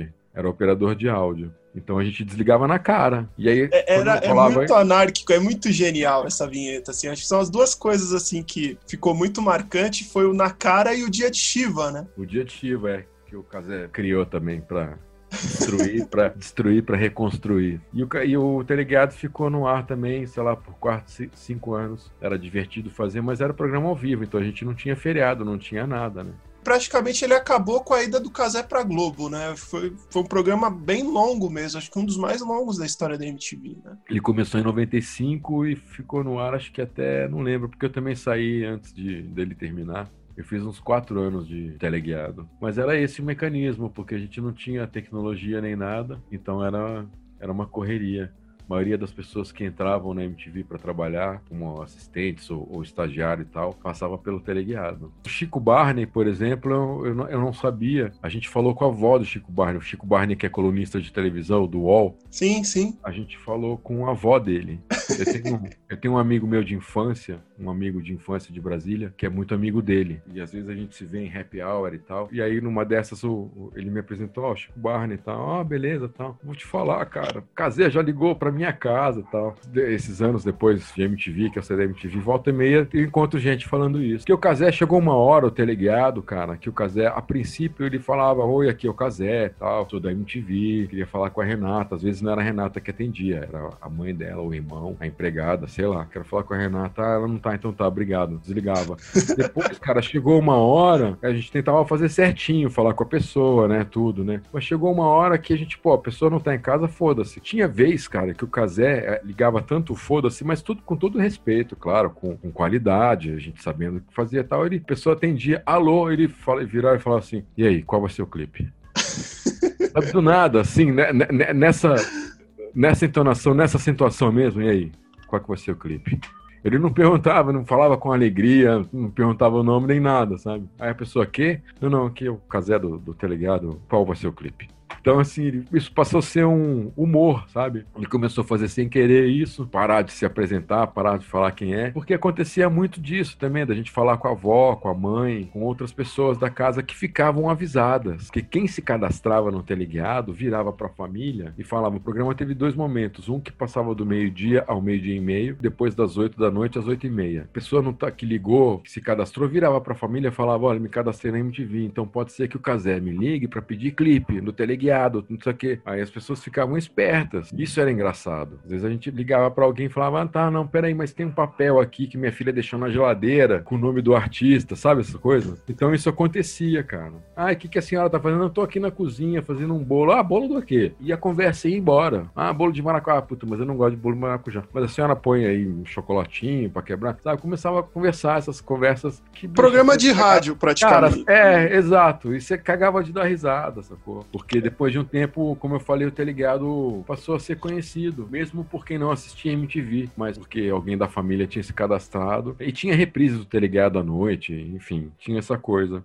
O Teleguiado e o Barraco foram os dois primeiros programas ao vivo da MTV, só que o Barraco era semanal, era toda segunda, né? O Teleguiado era diário, de segunda a sexta. O Barraco do... era uma espécie de um debate, né? Com a Astrid mediando, e tinha cada semana era um assunto, né? É, o barraco era uma mesa grande que tinha, sei lá, umas 10 pessoas, com a Astrid mediando e apresentando, e cada programa era um tema, um tema, podia ser um tema político, podia ser um tema de comportamento social, mas era sempre algo fora da música, fora da cultura pop e tal. Era um programa bem legal. Hoje, em tempos de polarização e tal, esse barraco ia pegar fogo, velho. Ia, com certeza. Assim como depois no o próprio Casé chegou a fazer nos anos 2000 já o MTV Debate, depois o Lobão assumiu, entrou no lugar dele. É, são programas assim que hoje em dia, nessa questão política e social, ia dar muito caldo, assim, ia render muito esses programas. Assim, eu sinto falta, não só desses programas, mas eu sinto falta de um espaço. É como era a MTV, assim. Tanto é, que. A MTV não era só música, né, velho? Não era, era só música. Era comportamento também, né? Então isso, assim, isso pra... chamava a atenção da galera também. Digo assim, de verdade, assim, na minha visão de, de telespectador, eu sinto assim um pouco que a MTV, sem exagero, meio que formou um pouco do meu caráter, sabe? Por, uma, por essas Legal. questões, assim, comportamentais mesmo, é, da própria maneira que eles faziam aquelas campanhas com relação a, ao sexo, do Dia Mundial da Luta contra a AIDS, de tantas outras questões, assim, que envolvem o jovem e o adolescente. E na minha formação mesmo do que eu levei pra vida, a MTV foi fundamental, cara, assim, teve um papel tão importante assim que eu digo, eu sou de 95, né, e o ano que a MTV acabou, foi 2013, agora dia 30 de setembro, completou sete anos, é, foi na época que eu completei 18 anos. Então, tipo assim, pode-se dizer que a MTV meio que representa em termos de, de, algo assim que foi muito importante com a minha adolescência e junto, que, junto com a minha adolescência a MTV foi embora também, sabe? Então, assim, eu, eu, eu encaro como um período de ruptura, até mesmo assim, porque a MTV fazia tão parte da minha vida que às vezes era até um, algo que eu não gostava tanto, mas eu deixava lá assistindo para ver como é que era o, o apresentador qual que era a estética que aquele programa ia ter, porque aquilo me interessava também. Então me acompanhou muito, assim, claro, não peguei uma época tão efervescente experimental como foi a fase que você trabalhou ali, mas mesmo assim esse período me interessava muito, cara. Assim, o que eu podia ver no YouTube eu ia atrás, ou então quando tinha alguma coisa comemorativa da MTV, eles pegavam uma coisa ou outra, eu assistia porque eu, eu gostava da linguagem da emissora, sabe? Aquilo ali para mim era, era, era muito fascinante e é até hoje, né? E eu lamento não ter mais um, um espaço assim na, é, na a gente era muito, nos anos 90, a coisa era muito natural, né? A gente imprimia no ar. Quando eu digo a gente, eu digo todo mundo da MTV, não não, não eu, diretor. Né? Eu digo todo mundo, os editores, os câmeras, digo todo mundo. A gente imprimia na MTV o que a gente vivia. Então era muito verdadeiro aquilo, sabe? Os clipes que a gente assistia, os nacionais, a gente acompanhava as cenas musicais, a gente ia nos shows. Tinha gente dentro da MTV que tinha os seus grupos, que também batalhavam por espaço. Então a gente estava sempre ligado no que estava acontecendo, mas de uma forma natural, não assim, ah, agora o cabelo, agora é moda cabelo verde, aí parecia todo mundo de cabelo verde. Não, cara, a gente fazia parte do que era vanguarda, sacou? No, nos anos 90. Só que isso é, era, era, era visto no ar com uma forma natural, cara. Eu vou fazer esse programa com essa câmera mexendo assim, porque, pô, é assim que a gente gosta. Não só na MTV, mas que a gente gosta. A gente que vai assistir show, a gente que vai no cinema, a gente que, sabe, vai tomar cerveja e tal. Assim que a gente gosta de fazer, gostaria de ver. Então era uma coisa muito natural. Depois foi perdendo. Na época que eu saí da MTV em 2000, eu já tava de saco cheio. O clima já era outro lá. Eu saía na night assim, as pessoas já falavam, puta, mas a MTV tá ruim pra caralho caralho, hein? Aí você falava, porra, cara, tô lá dentro e não posso fazer nada quanto a isso. Então, foi uma época meio que. Você acha que esse período ali, final dos anos 90, que foi uma época que acabou meio que saiu o foco um pouco da música, ficou uma coisa mais ampla e meio que dá a entender que é uma época que alguns VJs que não entendiam de música começaram a fazer programas sobre música, passou a se tornar uma coisa muito mais pop. Você acha que foi ali que a MTV se perdeu? Foi, foi sim. A MTV, a partir de certo momento, ela foi pro rumo errado. As pessoas que estavam lá começaram a destruir tudo que foi construído nos anos 90. Eu não sei porquê, não sei se questão de ego ou questão de apostar numa, numa mudança de, de estética, de, de conceito e tal, que para mim e para muita gente deu errado. Para mim sempre ficou claro que isso daria errado. Postar em, muito em humor, em reality show, tinha lá o, o beija-sapo tal, umas coisas que já não tinham nada a ver com o M da MTV e o propósito, né? O clima lá dentro mesmo, quando eu saí, já tava chato, cara. Eu já, eu era o sênior, sabe? Eu era, tinha vezes que eu já ia almoçar sozinho, a gente costumava almoçar em bando. Como eu falei, a gente ia para as mesmas festas, mesmos shows, a gente saía, ia para os mesmos lugares, não pegava carona com o outro. A gente tinha uma, uma vida social fora do, do ambiente de trabalho. Aí de repente eu, eu me vou até no... aqui fazer é, citar uma pessoa aqui que é um cara super gente boa, inclusive aproveitar aqui e mandar um abraço para ele, pro César Gavan,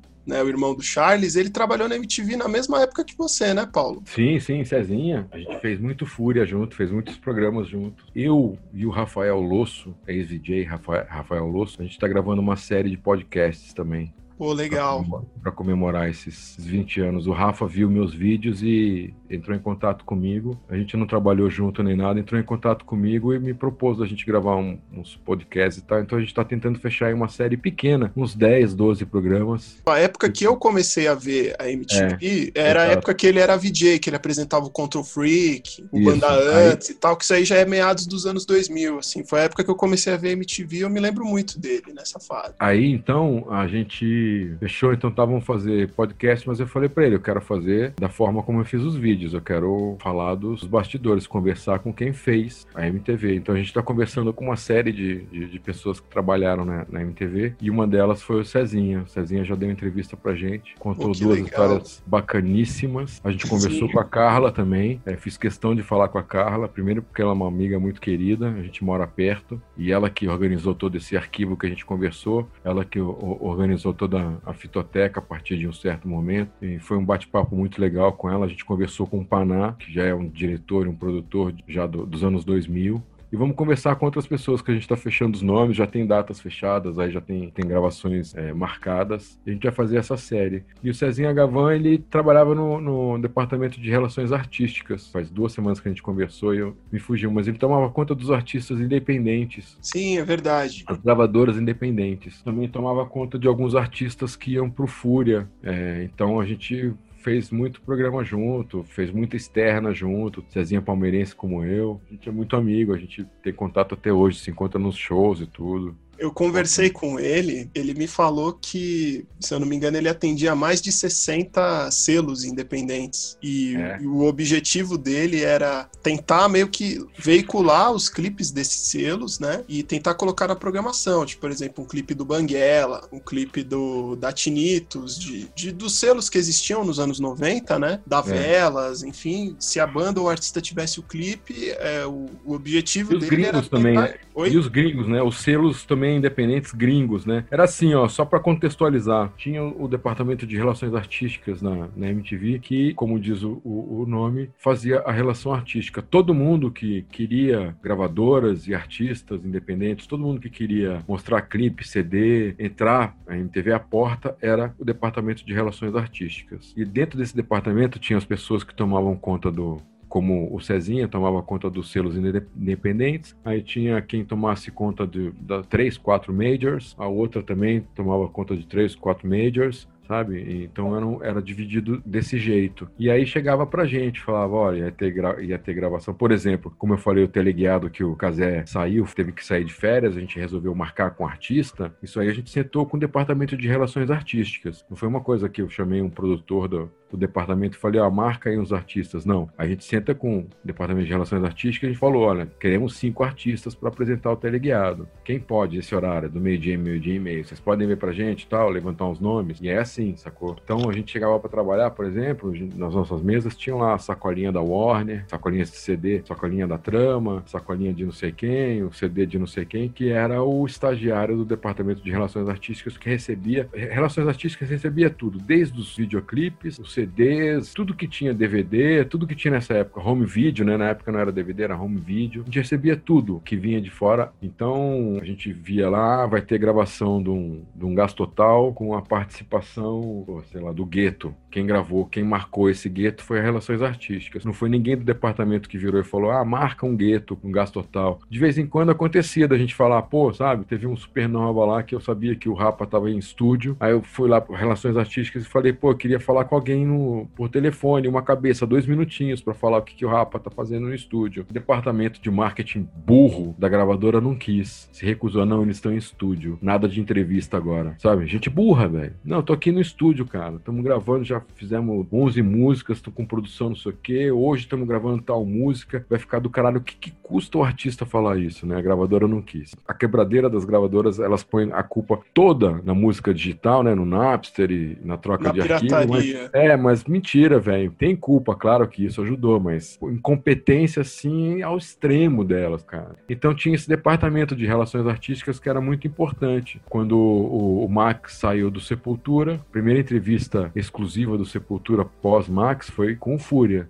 Sepultura virou de forma espontânea e falou: não, se a gente for dar uma entrevista sobre isso, vai ser pro Gastão no Fúria. Se eu não me engano, a primeira entrevista deles com o Derek, tá no YouTube, já foi pro Gastão no Fúria Metal. Foi. Acabou que a gente acompanhou todo o processo, cara. A saída do Max, a gente fez a primeira entrevista sem o Max, falando da saída, logo na sequência. Aí depois, quando eles decidiram, não, vamos continuar e tal, vamos procurar novo vocalista, a gente fez uma entrevista também. E aí, quando o Derek entrou também, a gente foi, sabe? A gente, então a gente acompanhou passo a passo, cara. E eu fiz um Central MTV, o meu último programa na, na MTV, que eu dirigi, e a gente fez um Central com o Sepultura ensaiando já com o Derek. Eles aqui na Vila Madalena, em São Paulo, ensaiando muito bacana você explicar essa relação que o artista tinha, né, com o programa, né? Se eu não me engano, eu já vi história do Gastão contando dos primórdios da MTV, que o Sepultura acho que ainda tava com aquele é, Inner Self, né, do Beneath the Remains, tava lançando aquele primeiro clipe e tudo. Ele contar umas histórias que o Sepultura levou uma geral perto de onde era a MTV na época, sabe? Umas coisas assim muito que, que eu tomei uma geral com né? eu, to, eu tomei uma geral com o Casé atrás da MTV, cara. A gente acabou é de almoçar. É, a gente tinha um posto de gasolina que tinha um, um, restaurante colado no posto. Tipo, em vez de ser loja de conveniência, que geralmente é uma lojinha que tem imposto, era um restaurante. A gente comeu e do lado do restaurante tem uma pracinha, até hoje ali, que fica em frente à ESPN. Uma pracinha com banco de, de cimento tal, uma árvore enorme que faz uma sombra deliciosa tal. Te, teve muita entrevista, inclusive, que foi feita lá. E a gente saiu do restaurantezinho, eu tô te falando de 15, de, sei lá, 20 metros, não, é, 20, 30 metros. A gente saiu do restaurante, foi pra pracinha, vamos, né, sentar aqui um pouquinho antes de subir. É, nessa caminhada, um fusquinha da polícia, ainda era, tinha fusquinha, falou, mão na cabeça. A gente falou, moça, a gente trabalha aqui, acabamos de almoçar, tamo, vamos sentar naquele banco ali, ó. Eles, não, não, mão na cabeça. Esse cara aqui é apresentador tal, ninguém conhecia, né? Casé tomou duas geral com, com a MTV. Putz, é absurdo essa história. Se eu tô aqui é, pensando, é. poxa,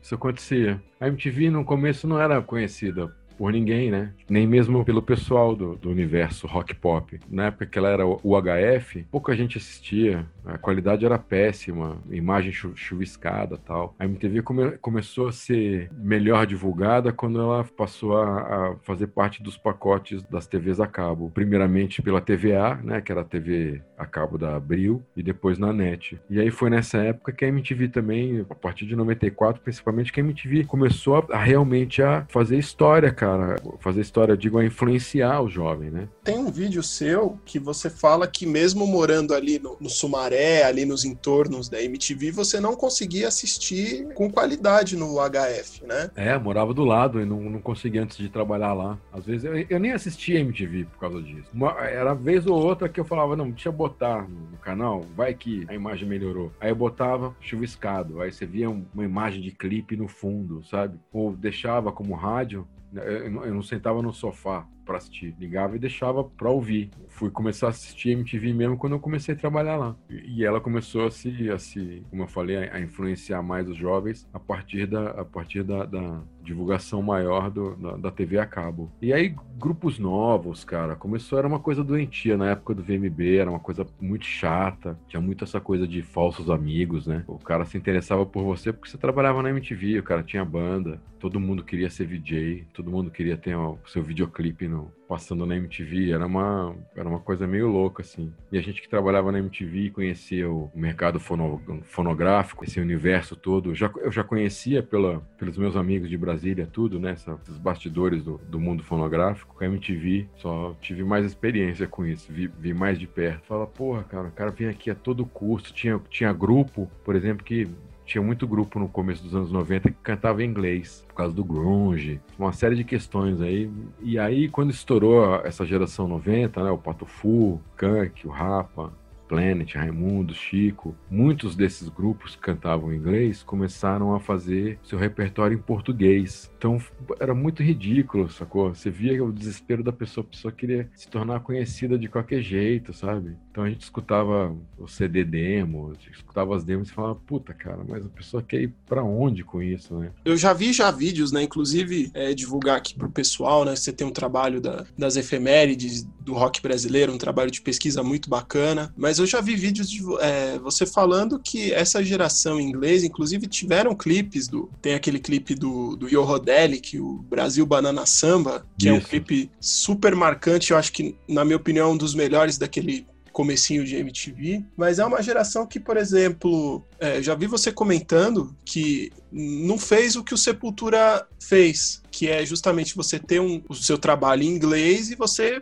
pegar o seu trabalho, o seu material e ir pra gringa com a cara e com a coragem, né? Exato. E não foi o caso desses grupos, né? E, e, era óbvio mesmo que ia ficar, ia ser uma coisa restrita, underground. Claro. E claro. quando chega a geração 90, que de fato estourou, e, e muito por conta da MTV, assim, é, eu acredito que se não fosse a MTV, a história seria bem diferente. Chegar nesse momento e ver esse pessoal desesperado por esse sucesso que esses grupos que cantavam em português estavam fazendo, é muito, é, eu acho muito bizarro, sabe? Acho muito bizarro, assim por que, que não, não pegou o que era de verdade e, e não fez como Sepultura fez, entendeu? Eu fico me perguntando. É, pois é. Eu já vi esses grupos. É, eu não, não, gosto de citar porque tem, tem amigos meus. Eu ia nos shows, falava, puta, esse grupo vai tocar lá não sei aonde, vamos. Eu, eu ia, sabe? A gente dava risada, os shows eram divertidos e, e bagunçados, cara, era, era super divertido, mas é como eu sempre digo, bicho, não passava do, do, do final de semana por causa disso, entendeu? Eu ficava nessa coisa, ah, eu canto inglês, mas eu Pô, então se você canta inglês e não vai lá para fora, então você só quer se divertir aqui, final de semana com os amigos. Era assim que eu via. Tanto que você vê hoje, a gente tá falando de, de, de 30 anos depois, 25 anos depois, grupos todos não têm relevância nenhuma na história, não tem legado, sabe? Não tem. Quem conhece é meia dúzia de gente. Então... E às, às vezes rolam umas reuniões, assim. Eu tenho, tenho vontade, inclusive, de ver alguns deles. Rola. Né? Rola, eu vou, eu assisto até hoje, contra os velhos amigos, a gente é super divertido tudo, mas é isso, você você vê que não tem nenhum legado, não tem nenhum grupo hoje que fale, não, por causa daquele grupo lá do início dos anos 90 no Brasil, por causa dele eu formei minha banda, eu tenho esse repertório. Eu adorava Clint Jason, grupo de, de Piracicaba, minha terra natal, que tinha o Rodrigo no, no vocal, o Rodrigo, essas coincidências da vida, ele também é um brasiliense que foi morar em Piracicaba, os shows do Clint Jason em Piracicaba eram matadores, eram muito bons, eu gostava bastante deles, mas era essa coisa. E, o, e o Clint Hanson chegou a tentar alguma coisa, teve o disco lançado, se eu não me engano, na França tal, mas nessa época o grupo já estava já tava no fim. Mais um pouquinho, o Clint Hanson acho que teria ido embora. Assim, a MTV dava espaço para todo mundo, tocava clipe, o próprio Clint Hanson que eu tô falando aqui tinha dois, três clipes quando ninguém tinha nenhum. Passava na MTV, mas passava onde? No lado B uma vez ou outra. E aí eu já vi desses grupos aí reclamar, não, porque, sabe, ah, porque é mais fácil pro Chico Science, que vieram prontos pro sucesso, pro Raimundos. Aí você vai pro Planet Ramp, aí você para, você vê a história desses grupos que estouraram, essa geração 90 que estourou meados dos dos anos 90, eles começaram a tocar nos anos 80, cara. O Samuel Rosa já tocava em 86, 87, sacou? O Digão mesmo começou a tocar comigo em 86, depois que formou o, né, o Raimundos nos anos. O Raimundos é um grupo dos anos 80, velho. Sacou? O Pozo Alto, que é o, o, o pré-skunk, é dos anos 80. Então essa geração 90 que estourou Patofu, porra, o John tocava em 82 já, cara. Tinha o último número, Sexo Explícito toda essa geração que estourou dos anos 90 já tocava nos anos 80 e já fazia música em português, cara. Foi a relação dessa geração 90. Estourou junto com a MTV, que fez história junto com a MTV. Todos os, os clipes, tiveram muitos diretores de clipe também que iniciaram a carreira fazendo ótimos clipes, né?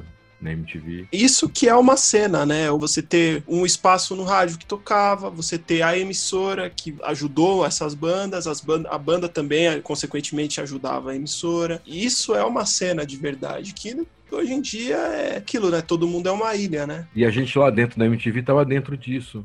Porque, como eu falei, tinha gente que tocava, que trabalhava na MTV, que tocava, que tinha seus grupos, que tocavam em todas essas casas noturnas underground que tinha em São Paulo, no Rio, Circo Voador, em outros lugares. A gente ia. Pois é, o Gastão, o Thunder, o, Benevides, todos eles Exato. tinham banda, né? Exato. E outras pessoas que, são, que eram diretores, produtores, roteiristas, técnicos, operadores de áudio, sonoplasta, o Miguel Lopes, que é sonoplasta, ele tocava no Ocotô, o Fon Jimenez baixista o Serginho Bartolo, que tocou no Lagoa 66, depois tocou no Funk Como Legusta. Então tinha muita gente dentro da MTV que a gente estava inserido nisso, nesse contexto, sabe? Então, por isso que eu te falei que era uma. Eu, me foge a, a palavra quando se mistura tudo, sabe? O que vinha de fora com o que estava ali dentro. É, é, por isso que eu te falei da, da coisa natural, da gente trabalhar com naturalidade as novidades que tinham naquela época, porque a gente fazia parte também das novidades. A gente não só recebia essas novidades que vinham de fora e, e também aqui de dentro, mas a gente estava nelas, sabia delas e ajudava a, a fazê-las também, sacou?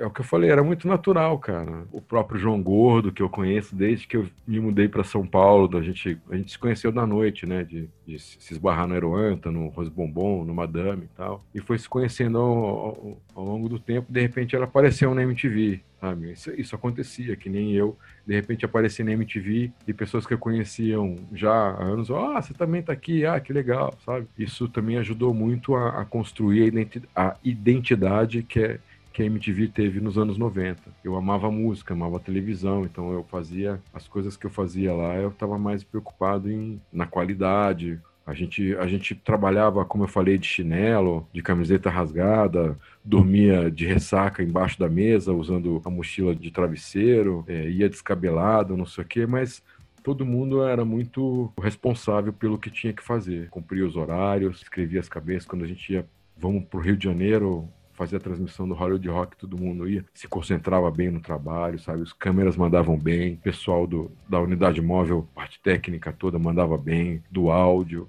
sacou? Era um desafio fazer, é até hoje um desafio fazer, apesar de toda a tecnologia, é um desafio ainda fazer música e televisão, sabe? Você botar no, no microfone da televisão o que tá saindo no palco, sabe? Não é fácil. Então, cara, era uma família, assim, que a gente, todo mundo da mesma geração, todo mundo da mesma idade. Era do caralho, sacou? Era uma, uma grande família. Cara, para finalizar, se você quiser divulgar os teus projetos, quiser divulgar o teu, teu canal no YouTube, o, o seu blog, as efemérides, Fica à vontade, cara, quiser falar, o espaço está aberto. Não costumo divulgar não, mas tem o meu blog que você já falou, Sete Doses de Cachaça, tem acho que quase 500 textos lá, tem muito texto atemporal, porque eu transcrevo também matérias de arquivo, de, de, de jornal, de revistas. É um blog que eu misturo cultura pop com comportamento e um pingo de política. Tem o meu canal, Paulo Marchetti, no, no YouTube, que eu tenho. Agora comecei a fazer uns vídeos. Tem essa série da MTV que eu gravei, tem lá uns 11 vídeos sobre os bastidores, muita história. Podcast que eu tô fazendo com o Rafa ainda, a gente não tem data de estreia, mas evidentemente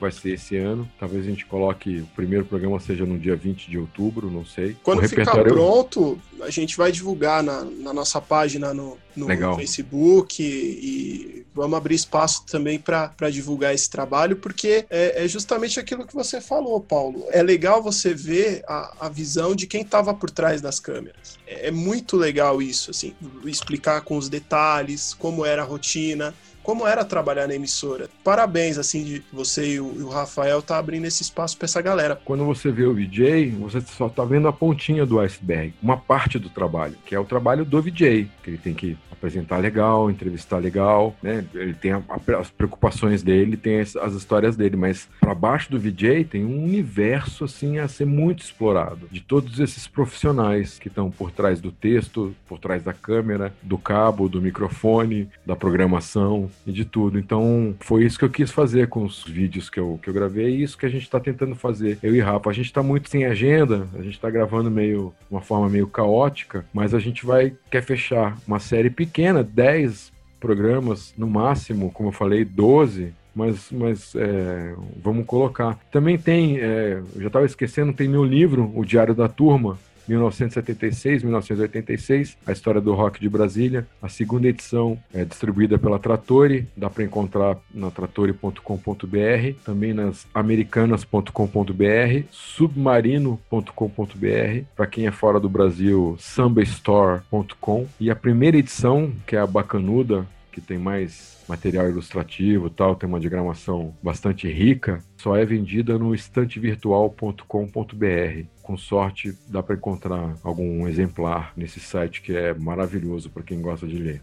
Perfeito, Paulo. Depoimento super legal aqui. Nós do Nexp Podcast agradecemos tua participação aqui nesse papo maravilhoso que a gente bateu, contando essas histórias sobre a MTV, sobre o começo, a, fase experimental e sua visão da, da trajetória da emissora, Paulo. Muito obrigado. Valeu, eu que agradeço o convite, agradeço a todos os envolvidos no podcast e agradeço a, paciência e a companhia de quem nos escutou. Para você que acompanhou a nossa entrevista exclusiva com Paulo Marchetti aqui no Sinfonexp, acesse nossas redes sociais, NextBR no Instagram e no Twitter, curta a nossa página no Facebook e fale conosco no podcast nextbr.com. Participe! Em breve no YouTube do NextBR, uma edição especial e comentada da apresentação deste podcast. Eu sou Jefferson Vicente e vou ficando por aqui. Até a próxima, valeu!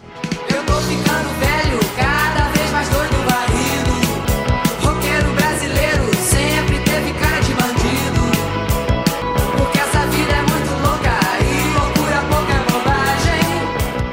23 anos tocando música pros olhos, 23 anos botando o dedo na ferida, 23 anos botando essa porra pra funcionar direito sim. Viva a velha MTV Brasil.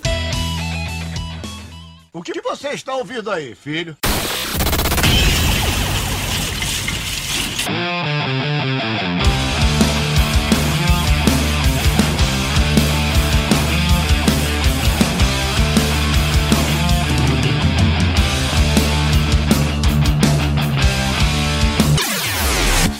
Sinfonexp